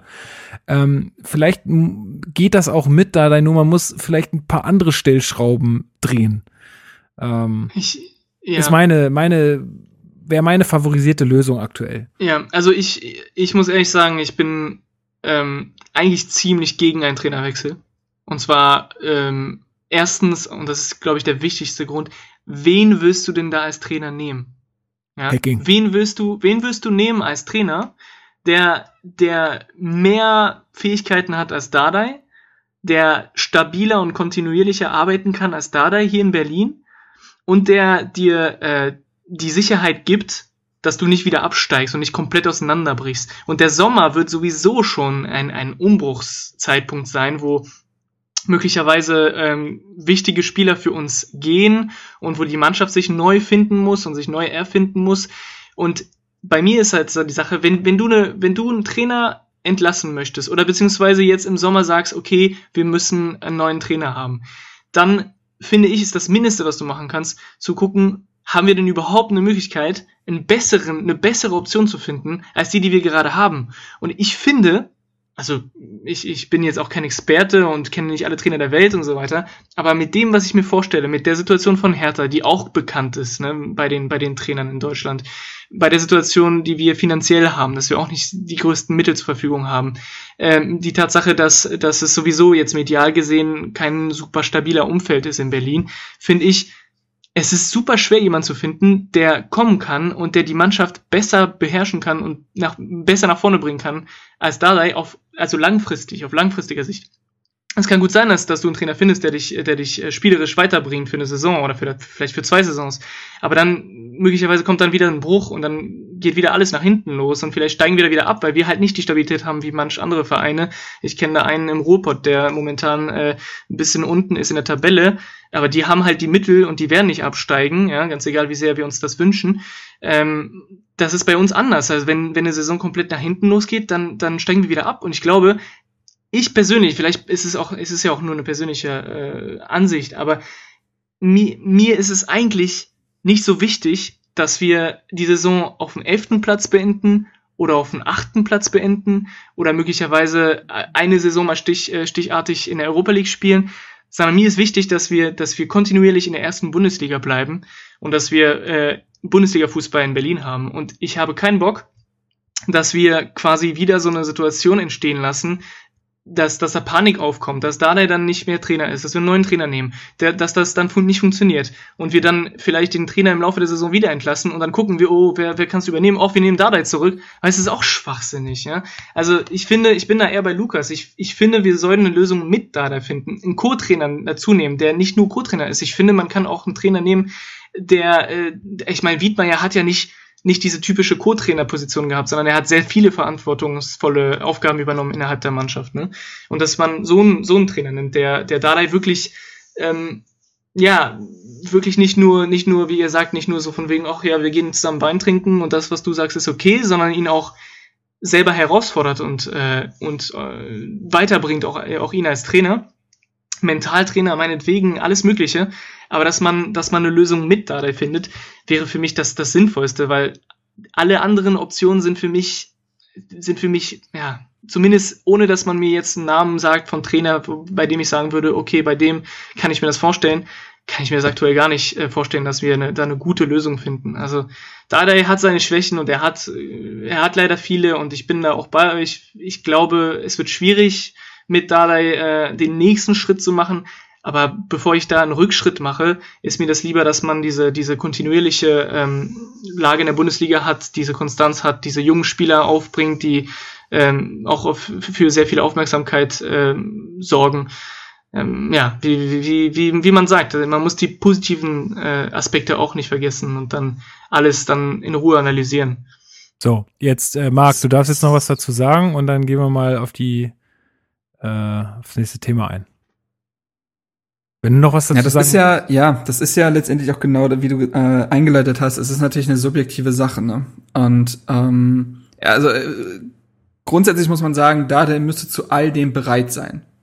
Also Genau. er müsste bereit dafür sein, dass man ihm einen externen Co-Trainer hinstellt. Er müsste bereit dafür sein, dass man Kompetenzen anders verteilt. Er müsste, ne, also er, er muss kompromissbereit sein. Und ähm, das ist so mal, das ist schon mal Voraussetzung Nummer eins. Und hm, Siehst du nicht?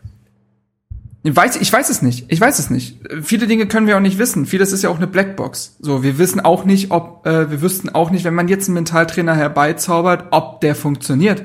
Ja, klar. So, das ist ja gerade bei solcher, bei so einer Position total So. entscheidend, dass der funktioniert. Und ähm, ich, es ist auch die Frage, wie du Fortschritt und wie du Konstanz und all das formulierst, weil äh, es, es kann, man könnte jetzt auch argumentieren, ja, aber es ist ja gerade keine Stabilität, sondern eher ein Rückschritt, wenn du von Platz 6 auf Platz 10 auf Platz, sagen wir mal, 12 rutscht.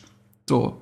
Das ist ja, es ist ja, das kannst du auch als Rückschritt anerkennen. Das ist je nachdem, wie du Dinge für dich selbst interpretierst und bewertest. Das ist eine Anspruchsfrage und ähm, ich glaube, dass, dass das, also wenn man ganz langfristig denkt, ist das Fußballgeschäft daraus ausgelegt, dass du zwangsläufig Schritte machen wirst, weil das Feld auch teilweise von äh, Vereinen von hinten aufgeräumt wird, die viel Geld haben und du musst langfristig einen Schritt gehen, sonst wirst du nicht mehr oben reinrutschen können. Das geht einfach nicht. Die Fronten verhärten sich dahingehend immer mehr, die Schere geht immer weiter auf und nur aus Angst äh, auf die Schnauze zu fliegen, kannst du nicht für ewig im Tabellenmittelfeld bleiben. Das, das, das klappt einfach nicht. Ja, kannst, und und musst auch mal das Risiko gehen, das habe ich auch gesagt.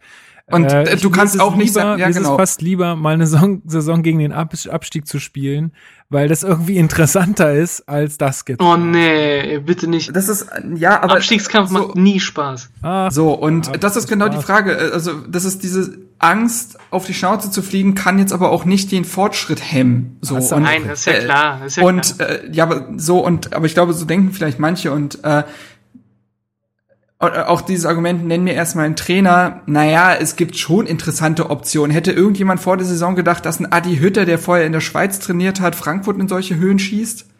Also ich, nein, ich sage nicht, dass die Voraussetzungen bei Hertha dieselben sind, aber das meine ich. Das, äh, das muss ja nicht immer der große Name sein. Das kann ja auch einfach ein innovatives Konzept sein. Siehe ja auch Nagelsmann bei Hoffenheim oder so, kannte auch keine Sau vorher.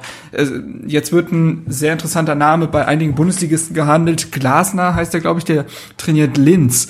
Und der kennt auch kein Schwein, aber der leistet sehr gute Arbeit und es muss, es müssen nicht immer die klangvollen Namen sein. Es gibt schon innovative äh, Optionen, um die Mannschaft weiterzubringen. Äh, ein Tedesco war es ja eigentlich auch und da weiß man natürlich nicht, wie sehr das Umfeld und so weiter. Aber der hat auch, der hat Aue aus dem Nichts äh, gerettet mit gutem Fußball. Der hat Schalke mit den Möglichkeiten auf Platz zwei geführt. Das sind jetzt alles Beispiele. Das, natürlich kann kann das auch scheitern, aber aus Angst Ja, das ist. kann das ich nicht das gleiche ich deinen Argument Punkt- sein. Ich sehe deinen Punkt da auch absolut. Äh, also ab bin ich Und ich auch ich voll und ein. Disclaimer, ein Disclaimer. Ich möchte ja auch, dass es eine Lösung mit Dada gibt. Also es geht jetzt gar nicht darum, dass hier gerade zwei Lager aufgemacht werden. Ich sehe bloß berechtigte Zweifel daran, ob Dada mehr als Fundament bauen kann. die sehe ich ja. Oder Die sehe ich ja So. auch, aber, Ja, aber dann- das, aber das, dann- das, man muss halt überlegen, was man, was man, wie man jetzt an die Sache wirklich rangehen will. Äh, ja, Ja, will ich doch auch gar nicht. das das gibt jetzt halt zwei. Wege, damit umzugehen, aber sonst äh, sind wir aber uns, glaube ich, einig. Das, das stimmt, aber nochmal ganz kurz. Es gibt, es, es gibt das, was du will, äh, was, was du willst, pardon, und es gibt das, was du kannst. Und ich glaube, wir, wir müssen auch die, wir müssen auch, ich meine, ich sage ja das nicht äh, irgendwie aus Angst davor, dass wir wieder absteigen, würde ich keinen Trainerwechsel machen, sondern mir geht's darum, was kannst du denn erreichen mit der Mannschaft und was kannst du mit dem Verein erreichen, mit den Möglichkeiten, mit den Schwierigkeiten, die du hast, weil ganz ehrlich, wir wissen doch, wie, wie was für Schwierigkeiten wir hier haben und so weiter, auch vor allem in Konkurrenzsituationen mit anderen Mannschaften in der Bundesliga, die, äh, die da ja in Geld schwimmen sozusagen, beziehungsweise auch andere äh, Ausgangslagen haben. Was, was kannst du erreichen? Und das Ding ist halt, ich glaube Da nicht. gibt's ein ungarisches Sprichwort. Christoph, um mal kurz äh, einzulegen. Gibt's ein un ungarisches Sprichwort? Fragt jemand, kannst du schwimmen? Und der sagt nein. Und dann sagt, äh, gibt er dir ganz viel Geld und dann kann er immer noch nicht schwimmen. Weißt du, von wem ich das hab? Von. Ja, von Dada, ja. Das stimmt, ja. Nein, aber ich, aber du weißt, was ich meine. Äh, wenn ich sage, wir müssen auch gucken, was können wir denn mit, mit dem Verein erreichen? Wie hoch können wir da ähm, kommen? Absolut. Und ich sehe uns, ich sehe uns halt zwischen äh, neun und zwölf egal, also je nachdem, guck dir doch allein mal diese, die Tabelle jetzt an. Schalke steht eigentlich zu niedrig für ihre Möglichkeiten. Düsseldorf steht zu hoch für ihre Möglichkeiten. Mit denen wir uns vergleichen können, sind, ist eigentlich so Werder Bremen oder Frankfurt. Die stehen auch zu hoch für das, was sie können. Aber am Ende bewegt sich's doch, wenn wir mal nach rein durch äh, aus, äh, also von den Möglichkeiten ausgehen, bewegt sich's doch zwischen neun und zwölf. Und da stehen wir. Und das ist, glaube ich, auch das, was was äh, was Paul Dardai sagt, ähm, dass das Hertha BSC ist. Nur er sagt's halt aktuell in Situationen, wo es einfach nicht passt. Das stimmt. Ähm, das stimmt. Aber wir müssen doch so realistisch sein. Und äh, aber ich trotzdem will ich auch nicht Marc Unrecht geben, wenn er sagt, aber man muss natürlich auch mal versuchen, und das habe ich ja auch schon immer gesagt, man muss doch mal auch ein Anspruchsdenken entwickeln. Man muss doch nicht. So wie kann, Bremen. Wir man, haben am Anfang genau. gesagt, wir haben die Möglichkeit, nach Europa zu kommen mit dem Kader. Wir trauen es dem zu. Wenn es am Ende nicht klappt, okay, aber wir würden es gerne schaffen. Genau, man muss einfach mal so eine Anspruchshaltung, und das hat mich ja auch schon so genervt, mit äh, einstelliger Tabellenplatz sind wir übrigens sieben Punkte von weg. Ähm, und da hat übrigens Marcelinho, der können wir vielleicht noch zu kommen, äh, hat in seinem, hat einen Tag vor dem Spiel, glaube ich, oder am Tag des Spiels hat er auch noch einen Blog-Eintrag geschrieben, wo er gesagt hat, Platz neun wäre trotzdem immer noch Worst-Case-Szenario für Saisonspiel, weil einstellig hat er beim Platz, da ist neun das Schlechteste. Das ist korrekt. Nur mal so. Ja. Ja, ja aber dass da so, also da müsste, ich weiß nicht, ich glaube, ich habe es auch schon mal im, äh, in dem Podcast gesagt, da müsste einfach mal mehr so, ein, so, eine, so eine Geilheit auf mehr. Und wir wissen doch, also und, und trotzdem, also das, ich glaube, diese, diesen Spagat kann man machen zwischen allen Verklickern, dass man nicht so viele Möglichkeiten hat wie jemand anders, äh, aber trotzdem den Willen hat und äh, vielleicht auch die Ideen und die Herangehensweise, dass man mehr erreichen möchte. Und das, genau das fehlt mir aktuell. Diese, diese Aussagen von Dardai, die er jetzt gerade tätigt, sind eher so, läuft doch ist doch alles ja. gut. Ja, ist ja auch das, und das ist, ist so realitätsfern, dass es ihm, finde ich, gerade entgleitet. Ja. Es entgleitet ihn mit den Medien, es entgleitet ihn mit der Mannschaft. Weil, wie gesagt, auch die Spieler andere Dinge geäußert haben. Ja. Okay, und ich glaube, wir können da jetzt noch eine Stunde drüber reden. Lasst uns mal äh, noch ein paar andere Sachen besprechen, oder? Äh, wie seht ihr? Habt ihr jetzt noch was Wichtiges, was äh, noch irgendwie? Ja, nee. alles gut. Gut. Ja. Alles klar. Kommen wir doch mal, also äh, schließt so ein bisschen an. Ähm, wie äh, was müsste Hertha jetzt noch erreichen, um äh, um eine erfolgreiche Saison abzuschließen? Ich habe es gerade schon gesagt. Also von unserem Minimalziel äh, sind wir sieben Punkte entfernt. Ja. Äh, ausgerechnet, äh, also eine Statistikseite, die auch diese Expected Goals berechnet hat, ausgerechnet, dass die Chance darauf, dass Hertha sein Saisonziel noch erreicht, bei 4,5 Prozent liegt. Viel. So. Ja, ich denke, genau. ja. ich denke, es also, ist klar, dass wir Saisonziel nicht erreichen werden. Die Frage ist halt, wo wir dann landen. Genau. Also es ist so, was, was, was wäre denn jetzt für euch wichtig, was noch, ähm, was noch erreicht werden müsste. Also ich kann es mal, um, um, euch vielleicht das Ganze ein bisschen leichter zu machen. Also wie ich habe es ja vorhin schon gesagt, wir haben noch sechs Spiele, davon sind drei absolut machbar. Äh, was haben wir gesagt? Stuttgart, Augsburg und äh, Hannover. Ja, Hannover. aber Augsburg, Augsburg ist auswärts, ne? Also absolut machbar finde ich jetzt ein bisschen optimistisch in, äh, vor allem wenn man unsere sollte jetzt Situation nicht, betrachtet. Okay, sollte jetzt gar nicht vielleicht so klingen. Also ich finde die drei Mannschaften da kann man hab, schlagen. Habe ich den Anspruch, dass man die schlägt als Hertha BSC. Äh, auch, auch, vor allem in der aktuellen Situation mal scheiß drauf, ob die jetzt zu Hause spielen oder nicht, Augsburg. Ähm, Augsburg spielt eine scheiß Runde. Eben, Leute. deswegen, also, also deswegen sage ich ja, äh, also da, da die haben jetzt zu Hause 4 zu 0 gegen Hoffenheim verloren und davor 3 zu 0 gegen Nürnberg. Bei den äh, anderen Mannschaften muss man sagen, das sind Leverkusen, äh, Frankfurt und Hoffenheim. Ja, nee. Holst nix, Keine Chance, Leute. also, selbst wenn da was abfällt, bin ich cool damit, ist ja klar, aber äh, da erwarte ich gar nichts mehr, ja. Da erwarte ich einfach nur einen guten Plan, wie man solchen Mannschaften gegenübertritt. So. Also, und wenn sie das schaffen. Spieltag wenn sie Sorry, diese ja. drei, wenn sie diese drei äh, Mannschaften aus der unteren Tabellenhälfte schlagen sollten oder zumindest gegen jede Mannschaft, also sagen wir mal, vielleicht ist noch ein Unentschieden dabei und bei den anderen äh, wenigstens mir zeigen, dass sie einen Plan haben, dann bin ich zufrieden und dann ist das Saisonziel für mich zwar nicht erreicht, aber dann bin ich, da kann ich noch gut aus dieser Saison rausgehen, einigermaßen. Ähm, alles andere wäre ich unzufrieden. Ja, also ich erwarte es eigentlich auch ähnlich. Ich glaube, Hoffenheim werden wir nichts holen. Leverkusenheim im letzten Spiel haben wir ja schon äh, einige äh, einige Saisons miterlebt, wie lächerlich das dann in der Regel abläuft. Da kriegen wir wahrscheinlich auf die Nuss. Und dann äh, Hannover zu Hause und Stuttgart zu Hause, da will, also ich meine, das sind Spiele, die du gewinnen musst. Das Problem ist halt, das Düsseldorf-Spiel zu Hause musst du auch gewinnen. Und das wird, da wird sich halt zeigen, wie eben diese Reaktion, die wir fordern, ähm, da wird sich zeigen, ob sich Dardai wieder in den Griff bekommt. Also das, was wir gerade, was Marc gesagt hat, mit dem, äh, es entgleist ihm mit den Medien und der Mannschaft. Ja, jetzt werden wir mal schauen. Das ist das erste Mal, dass das so wirklich passiert äh, in der Situation. Schauen wir mal, ob er es äh, hinkriegt. Das ist ja auch interessant, mal zu schauen, wie er da, äh, wie er, wie er das jetzt macht und die Mannschaft das macht. Aber ganz ehrlich, ich glaube, äh, sieben Punkte werden wir holen wahrscheinlich. Aber ich glaube nicht, dass wir neun holen.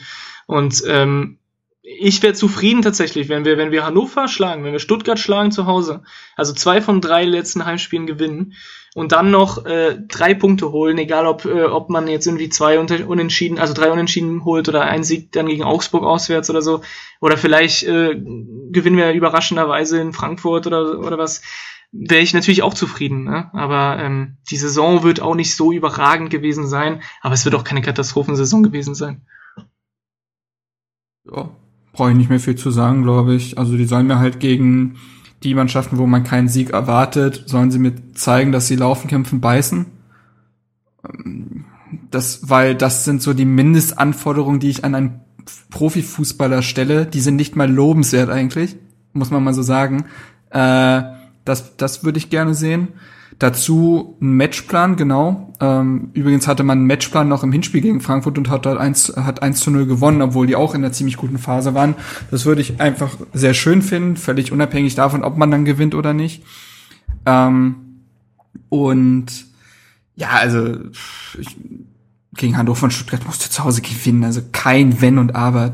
Also so und äh, Augsburg, ja, muss man mal gucken. Nicht? Also es ist dann eine andere Situation gegen Augsburg, wenn es für sie in dem Moment noch um was geht. Also wenn sie da jetzt irgendwie in den letzten zwei Spieltagen drohen, noch auf den Relegationsplan zu rutschen oder so, dann sind das besondere Spiele. Äh, da hat Dortmund auch schon zu Hause gegen Hoffenheim verloren, irgendwie an dem letzten Spieltag oder so. Das, das, das kann man nie so ganz einberechnen, aber wenn es für Augsburg um nichts mehr gehen sollte, und das kann auch leicht passieren, dass sie irgendwie halt zwei Spieltage vor Schluss rechnerisch einfach nichts mehr drin ist, die 15. sind, gut ist, ja, dann musst du die auch schlagen. Also ja, neun Punkte klingt eigentlich ganz attraktiv und ähm, es darf keine Auftritte mehr geben wie gegen Leipzig und Düsseldorf. Ja. Das ist so erstmal die Grundprämisse. Ja. Ein Spieler, der uns äh, bei dieser, äh, bei diesen Sachen noch nicht helfen kann, aber vielleicht in der nächsten Saison unterstützen wird, uh. äh, ist, ähm, wie spricht man ihn aus? Boyata? Ja. Boyata. Boyata. Keine Ahnung. Ein Belgier, 28 Jahre alt, Innenverteidiger kommt äh, laut äh, Medienberichten, ist ja noch nicht offiziell verkündigt, aber kommt laut Medienberichten ablösefrei von Celtic Glasgow. Äh, die sind so, glaube ich, äh, das Bayern München äh, von Schottland, Ziemlich, wenn nicht, ja. wenn nicht krasser. Äh, also erste schottische Liga, ähm, ist auch Nationalspieler, hat alle Spiele der, der Vorrunde, glaube ich, bei den Belgiern mitgemacht. Ähm, Vorrunde der WM. Genau, WM, ja, sorry. Äh, und ähm, ja, ganz also was mich so ein bisschen gewundert hat, ich habe gelesen, dass er schon letzten Sommer zu Hertha wollte und Celtic ihm das dann verweigert hat und ja. er dann daraufhin die, äh, die, die Teilnahme am, am einem Spiel der Champions League Quali verweigerte. Ähm, mm. Gegenzug. Und das ist doch schon mhm. mal ein bisschen seltsam, muss man sagen. Ja, charakterlich einwandfrei an der Stelle. Äh, also das, das fand ich schon als verspricht einiges. Aber ja, aber jetzt kommt er ja zu seinem Wunschverein, da wird er sicher einmal frei ist ja kein Problem. Klar. Äh, nee, Hertha, Hertha so. wollte angeblich sogar fünf Millionen für den bezahlen letzten Sommer. Ähm, es waren auch einige andere Vereine dran, aus der Premier League oder äh, ähnliches. Ähm, ja, an sich ja einfach ein Paket. Ich habe auch mit äh, einem Celtic-Fan ähm, gesprochen. Grüße gehen raus an Daniel, der ist übrigens auch Lilien-Fan und ist bei dem Hoch- und Weit-Podcast dabei. Also der guckt sich nur Rumpelfußball an. Schottischen Fußball und deutschen Zweitliga-Fußball. Richtig, richtiger Connoisseur an der Stelle. Die spielen Champions League, ja? Ja, die verlieren Champions League. so. Ähm, und der hat erzählt, ja, ähm, defensiv hat er alles drauf ähm, 1,88 groß, natürlich auch an die schottische Härte gewöhnt, aber zweikampfstark wie nichts. Äh, und äh, das, was ihm natürlich abgeht, ist, er ist technisch allerhöchstens solide. ähm, kann keinen wirklich guten Spielaufbau, ist wahrscheinlich eher so da auf so einem Langkampfniveau anzusiedeln, würde ich jetzt sagen, also klang zumindest so. Aber ist natürlich genau das, was wir brauchen als Lustenberger Ersatz, der Jo. eigentlich als Innenverteidiger nur noch gedacht war. Ähm, und dann holst du dir jetzt einen 28-Jährigen, der aktiver belgischer Nationalspieler ist, der Turniere gespielt hat, der Champions League gespielt hat, der also mit allen Wassern gewaschen ist, äh, der defensiv, der den Laden aufräumt, sicherlich noch ein anderes Konkurrenzdenken hat vielleicht als ein Lustenberger. Also der kommt hier auch her, um zu spielen mit 28 Jahren.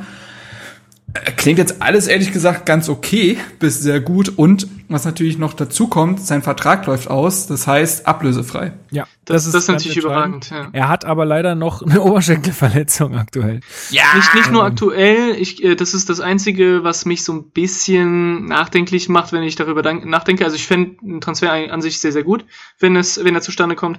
Ähm, nur man muss auch im Kopf behalten, er ist schon ein bisschen verletzungsanfällig. Ja? Und äh, vor allem im Hinblick darauf, Ist das? dass unsere Innenverteidigung äh, ja nicht gerade die stabilste ist, was Ver Verletzungen angeht, haben wir ja diese Saison gesehen, ist es das Einzige, was mich so ein bisschen nachdenklich macht, wenn ich darüber nachdenke, dass er wieder ein Spieler sein wird, der äh, nicht eine ganze Saison machen wird wahrscheinlich, sondern dann ähm, ab und zu mal ausfallen wird wegen Verletzungen.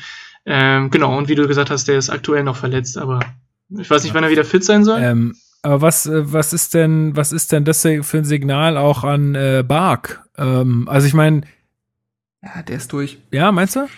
Glaub schon. Also ähm, äh, da Grüße an alle Leute auf Twitter, die regelmäßig zu den U23-Spielen gehen. Die schreiben auch regelmäßig, wenn Leute so blind halt Bark fordern, ähm, was ja öfter mal vorkommt, dass Leute einfach Jugendspieler fordern, einfach, die, einfach mal Körper reinwerfen, nach dem Motto, äh, sagen die, naja, der Bark ist in der U23 schon ganz gut aufgehoben. Also Ja.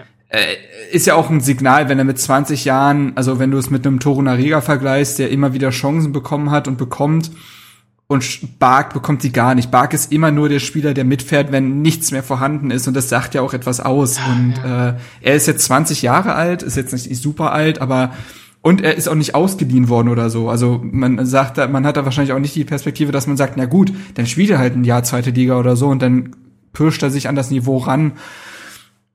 Ich habe nie in der U23 spielen sehen, ähm, aber es klingt zumindest nicht danach, als würde man in ihm den großen Spieler sehen, sondern eher, dass man sagt, das ist wie so ein Anthony Syre damals oder so, immer irgendwie im Umkreis der Profis, aber für einen großen Sprung reicht es nicht. Ich kann den Eindruck auch nur bestätigen, also die wenigen Spiele, die ich von Bark gesehen habe, ob in der U23 oder in Testspielen von Hertha oder sowas, ähm, hat er bei mir immer so ein, so ein, ja, so ein, so ein, so ein kompliziertes Gefühl ausgelöst, ähm, dass er, dass der in vielen Situationen zu langsam ist, dass er, äh, also wenn, wenn du den mit Toruna Riga vergleichst, ist, da sind Welten dazwischen. Ne? Und äh, ich glaube nicht, dass Hertha die Zeit hat, den jetzt noch, äh, ja, so lange auf ihn zu warten. Okay. Eine Verlängerung haben wir auch noch zu verkünden. Thomas Kraft verlängert nämlich seinen Vertrag nochmal um ein Jahr bis Auch, 2020. auch nicht offiziell, ne? Äh, nee, wahrscheinlich Nee. nicht. Aber Nee, nee. wir gehen stark davon aus, zumindest waren so die Medienberichte und äh, dann, also wenn das so kommuniziert wird, ist ja meistens was dran. Und wir hatten ja auch schon gesagt, macht alles Sinn. Sein Sohn wird erst im nächsten Jahr eingeschult. Äh, wir haben eine Top -Num Nummer zwei im Tor. Gersbeck wird nach seiner Verletzung wohl oder übel wahrscheinlich gehen. Äh, Körber wird noch ein weiteres Jahr verliehen. Äh, Smar spielt in der U23 weiterhin und äh, Klatte ist eh noch für alles zu frisch. Und ähm, ja, ich denke, so ist man dann mit den Torhütern auch gut aufgestellt äh, fürs Ja. nächste Jahr. Äh, und dann äh, könnte ein Smarsch äh, in die zweite Reihe rücken oder auch ein Körper, oder Körber. was auch immer, was dann passiert, müsste man dann mal sehen. Aber ich denke, so sind wir fürs nächste Jahr, was Torhüter angeht. Und das ist ja bei uns also eine Luxus, ein Luxusproblem, aber ähm, da sind, das ist ja recht äh, komplex. Ähm, da sind wir, glaube ich, aber ganz gut aufgestellt, in, so wie ich das jetzt gerade Ja. ausgeführt habe. Sehe ich auch so. Ich hatte ja auch einen längeren Artikel dazu geschrieben, ähm, der übrigens auch beim Exil-Hertaner Podcast äh, gelobt und Verlinke äh, ich. analysiert wurde. Da nochmal Grüße an der Stelle. Hat mich sehr gefreut. Und äh, da habe ich nämlich das auch so aufgedröselt. Aktuell hast du mit, wenn man Klatte mit einberechnet, sieben Keeper, die um Profipositionen konkurrieren bei Hertha. Klinsmann, Gersbeck werden gehen. Ähm, hoffe für beide, dass sie Stationen finden, wo sie regelmäßig spielen können, weil es beides ja auch durchaus talentierte Torhüter sind, die auch noch nicht alt sind. Äh, Smash wird damit zufrieden sein, jetzt die alleinige Nummer eins zu werden in der U23, vielleicht ein paar Spiele an den heranwachsenden Körper, äh, Körper, äh, Klatte abzugeben, aber dann, jetzt musste er sich die ja immer teilen mit Klinsmann. Das wäre ja dann nicht mehr so. Äh, wäre dann die klare Nummer drei. Und ich glaube, dass Hertha halt hofft, dass ein Körper sich gut entwickelt, der ja mit Osnabrück aufsteigen wird, der eine atemberaubend gute Saison spielt äh, da vielleicht dann auch einfach das Zweitliga-Jahr ranhängt, also einfach ein Jahr nochmal verliehen wird. Äh, das würde natürlich passen. Äh, niederländische Erstligist soll auch interessiert sein. Auch interessante Wahl, vielleicht gegen Rotterdam, Eindhoven und Ajax mal im Kasten zu stehen. Das gibt ein Torhüter sicherlich auch was. Und ähm, dass er dann Jahrstein herausfordert, dessen Vertrag 2021 ausläuft, also der jetzt in seine letzten beiden Vertragsjahre geht, dann, glaube ich, 37 sein wird in dem letzten Sommer und da vielleicht in diesem letzten Vertragsjahr so ein fließender Übergang zu einem Körper äh, vielleicht geplant wird, also so, dass Hertha damit auskommt, keinen externen äh, Torhüter verpflichten zu müssen, sondern das mit internen Talenten zu lösen. Genau. Wir haben noch einen weiteren Neuzugang in der Hertha-Familie zu vermelden. Äh, allerdings wird, äh, wird der uns weniger spielerisch äh, helfen. Ähm, ja. ja. Das ist alles so süß. Ja. Süß, die kleine Hertha. So Scheiß auf den Fuß. ja. ja, alles so süß. Ähm, Und ja. bald gibt's vielleicht Panda-Bär-Babys. Wir, ja, haben, wir müssen äh, nachlegen. wir, wir, haben, wir haben ja nur einen Namen. Ähm, ja, wir haben die Patenschaft, beziehungsweise nicht wir. Doch, Hertha, Hertha BSC. Das, das, das Eisbärbaby heißt Hertha Base, falls es die Leute nicht Es wurde in den Medien total falsch berichtet. Kotzt mich an die Scheiße. Fake News. Alles, alles zusammengekratzt, was wir irgendwie haben, ja. Und dann, na. Nee, also Hertha hat, ein, hat die Patenschaft für das neue Eisbärbaby im Berliner Tierpark übernommen. Ähm, ja, ich habe da, ich habe da auch mal so ein bisschen rumrecherchiert. Also äh, Hertha hatte sich ja vor einer Zeit mit so einem Video dafür beworben und dann habe ich mich mal gefragt, was was passiert denn eigentlich bei so einer Patenschaft? Ja, also ähm, was heißt das denn jetzt? Also eine zweijährige, also die Patenschaft ist auf jeden Fall erstmal auf zwei Jahre begrenzt. Also das ist, geht jetzt zwei Jahre sozusagen. Ähm, zum einen geht es darum, äh, einen Teil der Versorgungskosten einfach zu übernehmen für das Tier. Das war ja klar und ist jetzt glaube ich für Hertha auch eher so Portokassengröße. Ähm, und da haben sie einen Online-Redakteur rausgeworfen. und äh, sie, also und man braucht halt oder jetzt aus Sicht des Tierparks braucht braucht man halt oder sollte man halt einen Partner oder einen Paten wählen, der halt auch ein bisschen öffentliche Aufmerksamkeit hat, der dann auch so ein bisschen äh, darauf Aufmerksamkeit äh, ja bringen kann, dass äh, Eisbären extrem vom Aussterben bedroht sind und einfach sich damit so so ein Partner, der einfach noch mal eine ganz andere Öffentlichkeit hat als so ein Tier Tierpark und ja und ähm, Artemis war einfach nicht so ein schöner Name, deswegen haben sie richtig. das wäre auch geil gewesen für so einen für so einen Typen, für so einen Eisbärtypen.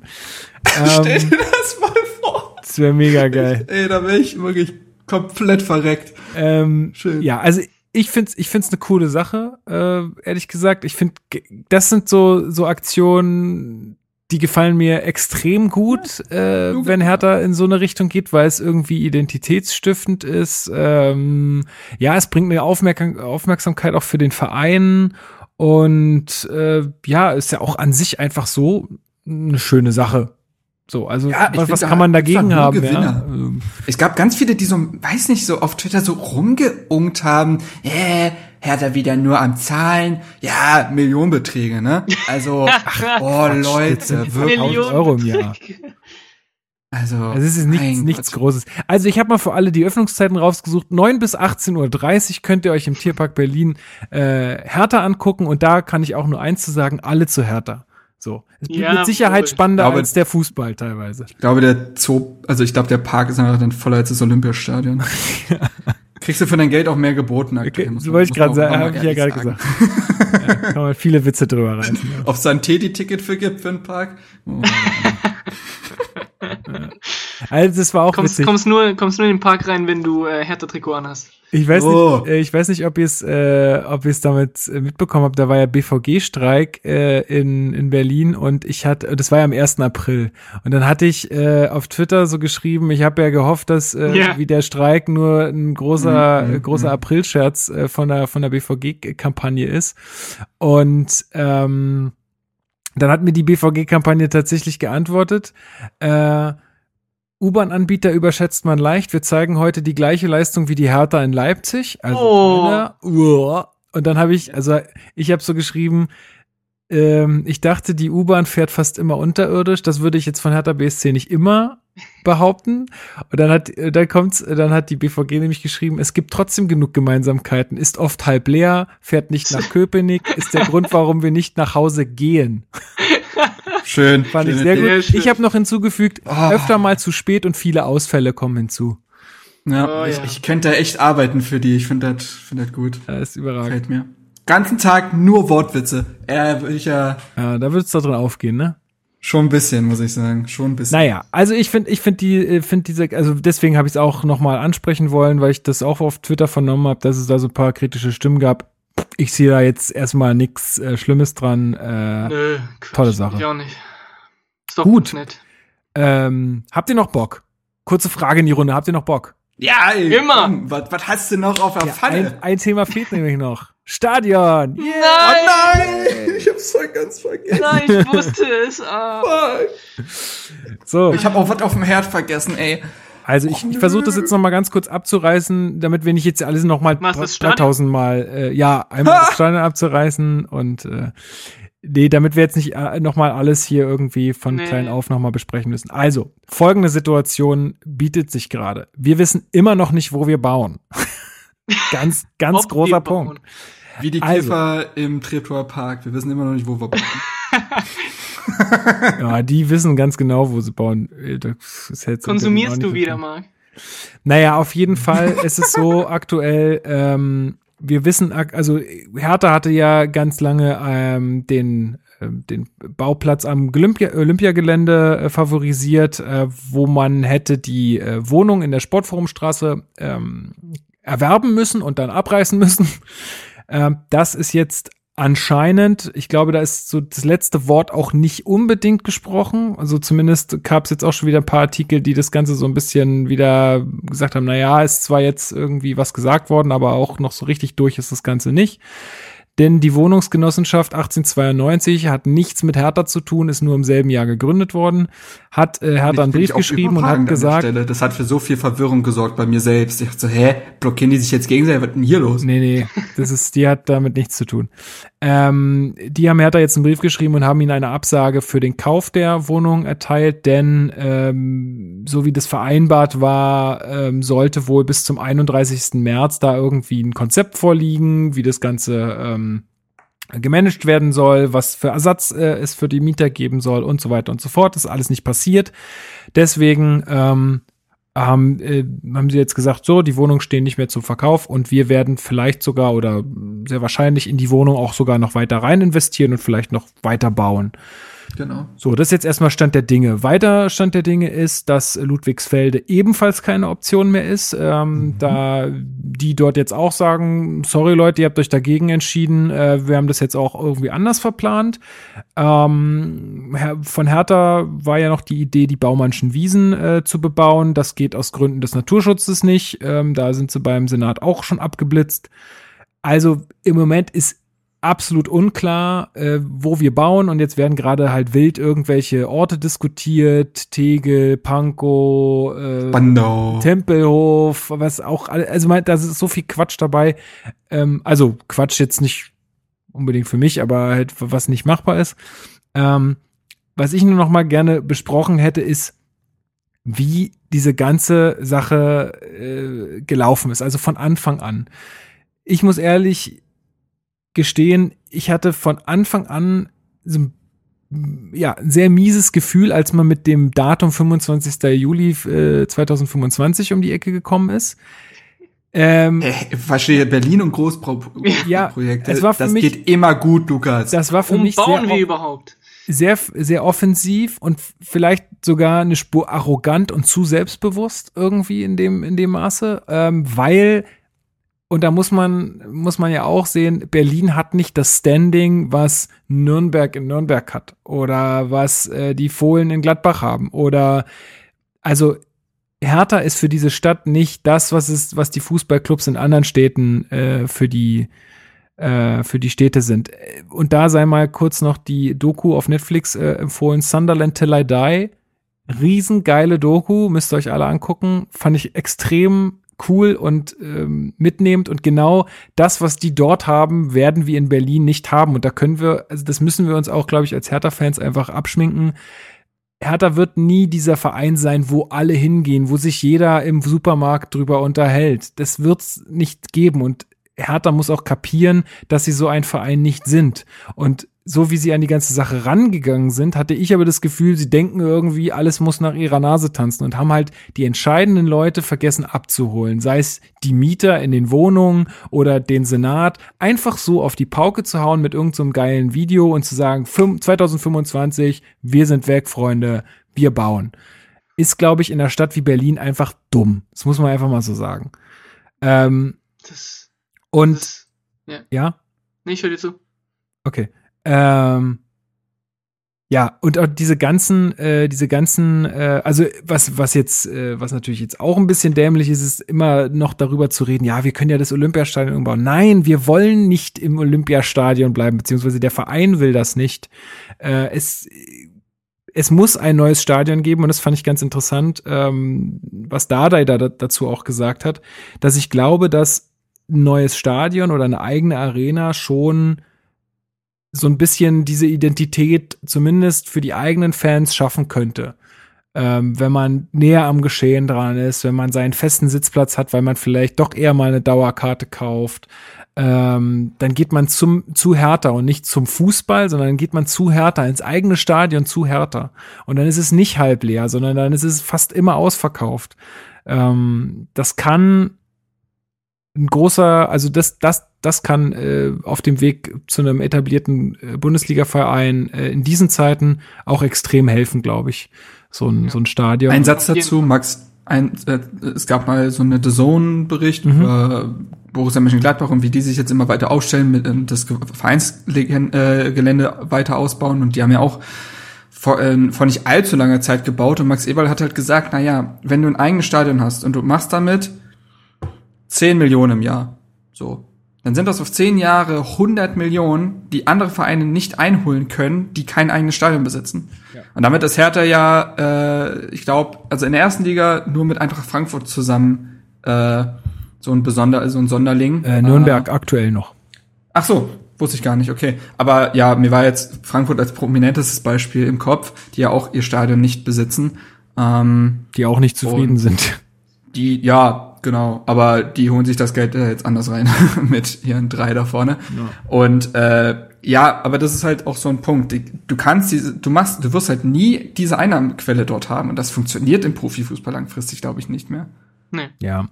Es ist natürlich jetzt schwer, äh, einen geeigneten Standort zu finden, absolut zugegeben. Aber was ich, also was ich jetzt für mich fordere oder was ich jetzt eigentlich fordere gegenüber meinem Verein und auch gegenüber der Stadt Berlin ist, ey, bitte setzt euch jetzt endlich mal zusammen an einen Tisch, hört auf, ständig übereinander zu reden oder irgendwelche Forderungen oder Wünsche äh, zu, äh, zu kommunizieren in die Presse, wo dann der andere wieder drüber liest. Es ist also, gerade machen wir unserem, also, äh, ja, die Vorurteile bei anderen sind sehr begründet, weil das ist doch echt wieder Kindergarten. Warum ja, setzen die sich nicht mal zusammen so. und sagen, pass auf, Option Olympiastadion umbauen, fällt weg, ist nicht. Hört auf, darüber zu reden, brauchen wir gar nicht mehr an, ansprechen. Dann, was soll das? Hertha soll sich um ein Konzept kümmern, wie man das, das Olympiastadion dann abbildet. Das, das ist genau. doch total bekloppt.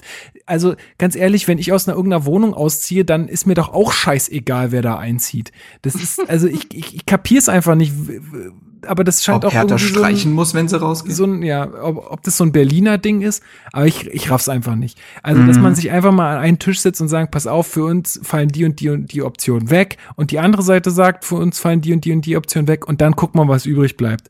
Und dann muss man sich gemeinsam hinsetzen, weil ich glaube auch nicht, dass äh, Berlin an sich als Stadt äh, ein Interesse daran hat, dass äh, dass das jetzt wieder ähm, ja komisch läuft oder dass das am dass äh, Hertha am Ende so weit draußen landet wie Bayern München. Ja, das muss man auch aber auch sagen. Einerseits wurden vom, äh, vom Senat sehr viele Steine in den Weg von Hertha gelegt, absolut. Und es wurden auch sehr viele weltfremde, also wenn man so diese Protokolle damals mitbekommen hat von den Sitzungen, da wurden so weltfremde Fragen ja. gestellt, wie, gibt es einen schallberuhigten Bereich im Stadion, weil mit Kindern ist ja doof. Hä? wo sind wir hier im Ikea, wo du einen Kindergarten am Eingang hast, wo du deine Kinder gibst oder was? Also, weißt du so, und wenn du über solche Sachen redest, Könnte man übrigens mal Kern überlegen. der Sache kommen. Könnte man übrigens mal überlegen. könnte man machen. Aber dazu müsste man ja auch äh, noch mehr auf dem Olympiagelände bauen dürfen.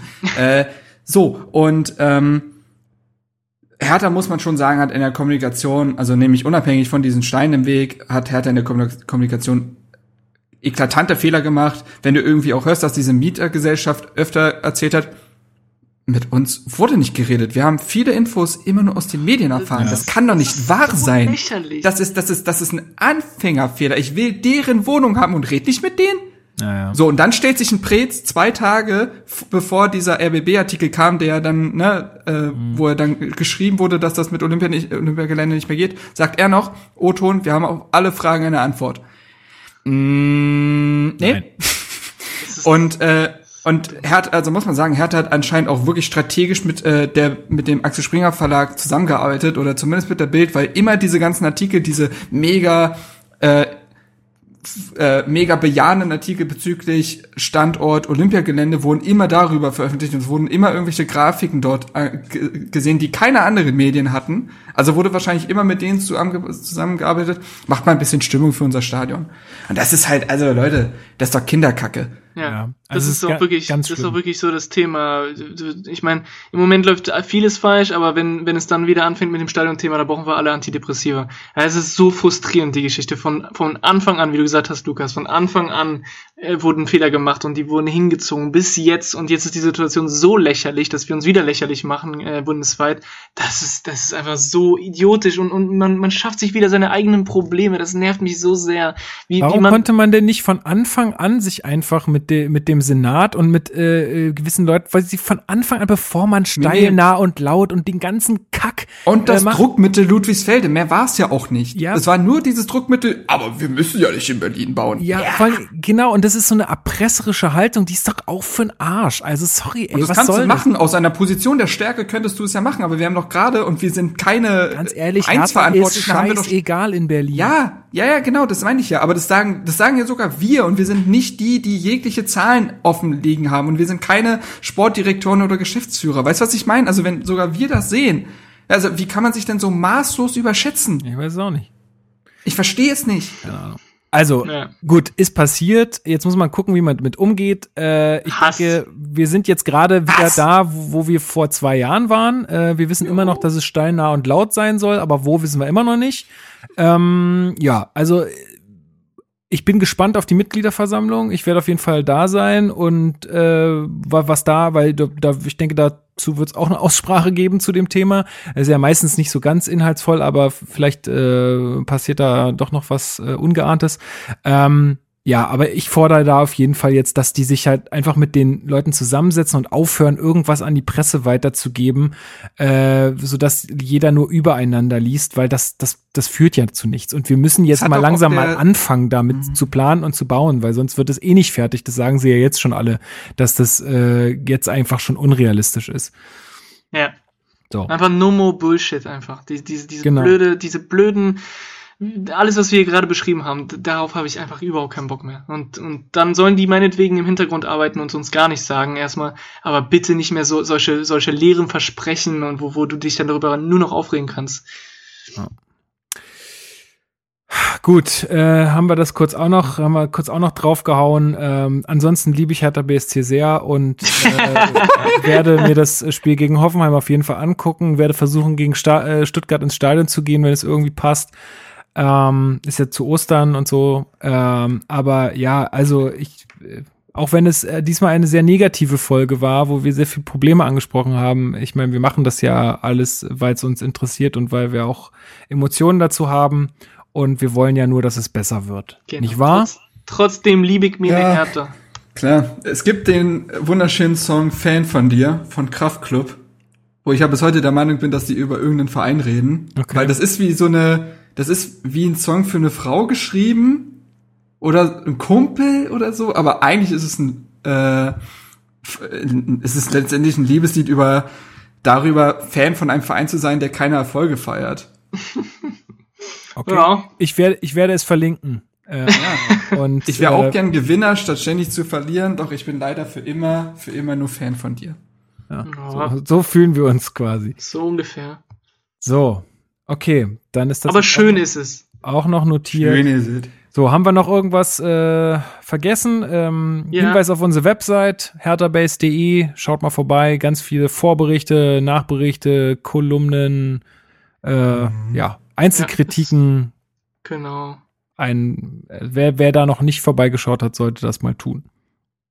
Äh, Es werden auch noch, finde ich, dringend äh, Hertha-Fans, weibliche Hertha-Fans für den Früff-Podcast äh, gesucht. Oh ja. Weil es EB, gibt, es ja. gibt da äh, Unionerinnen, aber keine Hertha-Fans, äh, weibliche Hertha-Fans, das geht nicht. Also äh, ihr weiblichen Fans da draußen, äh, ja, bietet, meine, bietet euch ich- an. Kann nicht wahr sein. Ich kenne ein, zwei Damen auf Twitter äh, in blau-weiß gehüllt, die Ahnung haben. Klar, Mach da, mal, mach da mal Stimmung. Kann ja wohl nicht wahr sein, dass der Verein, der den Spitznamen Alte Dame trägt, nicht im Früff-Podcast dabei Echt mal. ist. Also wer es nicht mitbekommen hat, Früff, Frauen reden über Fußball, ein rein weiblicher Podcast, hat jetzt seine erste Folge veröffentlicht über Fußballsozialisation, also wie man zum Fußball kommt, ob das da Unterschiede gibt zwischen Männlein und Weiblein und wenn ja, welche es sind. Äh, ich bin jetzt zur Hälfte mit der Folge durch, finde es sehr, sehr interessant, weil sie auch so einen wissenschaftlichen Ansatz am Anfang wählen und das mal so ein bisschen auch mit der Forschung abgleichen. Äh, sehr empfehlenswert. Cool. Dann verlinke ich das auch noch und wünsche dann eine allen, Linksammlung, du. wünsche dann allen Hörern noch eine schöne Woche. Genießt es, ja, äh, bis zum nächsten Spiel. Ist ja erst am Sonntag, 13.30 Viele von euch werden es vielleicht auch gar nicht sehen können, weil es auf Eurosport läuft. Ähm, Das ansonsten, erinnert an Zweitliga-Fußball, oder? Sonntag 13.30 dann hast du noch richtig was vom ich Tag. freue mich ja, ich freue mich ja auf die Formel 1. Viel mehr als auf Kein Spiel. Schwanz, Lukas. Wirklich. Da muss ich mal sagen, egal. Formel 1 abschaffen. So. Auf keinen Fall. Auf Doch, keinen Fall. Ich bin da ich- jetzt sehe richtig ich- into, sag ich dir. Ich bin da jetzt richtig. Boah, ey. Doch, wir, wir unterhalten uns da mal, Marc. Es ist überragend. Guck dir mal die Weißt du, das hat dir schon nicht an. gereicht, härter zu gucken. Nee, nee, jetzt guckst du Autos zu, die im Kreis fahren. Ja. Hat mich manchmal vielleicht sogar an Hertha erinnert. Ich weiß Ja, Hauptsache im Kreis drehen, ne? Genau. Ja. Gut, ansonsten, ähm, liebe Hörer, vielen Dank und Hörerinnen, vielen Dank fürs Zuhören. Ähm, auch wenn wir uns heute etwas ausgelassen haben hier. Ähm, wir hören uns in zwei Wochen dann wieder, genau nach dem Spiel gegen Stuttgart, also nach Ostern. Da müssen wir noch mal gucken, wie wir es mit der Aufnahme machen. Also ja, da müssen wir noch mal ein bisschen planen, aber Nee, wir, nicht Stuttgart. nicht Stuttgart? Nein, Hannover. Ach, Hannover, ja, sorry, sorry, sorry. Hannover Sonst ist hätten das wir uns ja. in vier Wochen wieder Sorry, gehört. ja, nein, nein, nein, nein, da war ich jetzt viel- schief gewickelt, sorry. Äh, es ist natürlich Hannover. Ähm, genau. Danach hören wir uns hoffentlich irgendwie wieder, wenn nicht sogar früher. Äh, das müssen wir jetzt noch planen, weil Ostern uns da ein bisschen Strich durch die Rechnung macht. Aber kriegen wir hin. Genau, dann euch beiden vielen Dank äh, fürs Mitmachen. Zwei Stunden wieder äh, voller Content und ähm, ja, ich sag Dankeschön nach Köln zu, zu Christoph Danke euch, hat Spaß gemacht. und nach Greifswald zu Marc. Ja, sehr gerne, wie immer. Sehr schön. Bis zum nächsten Mal. Gehabt euch alle wohl und ähm, ja, hau he. Hertha Haut BSC. rein.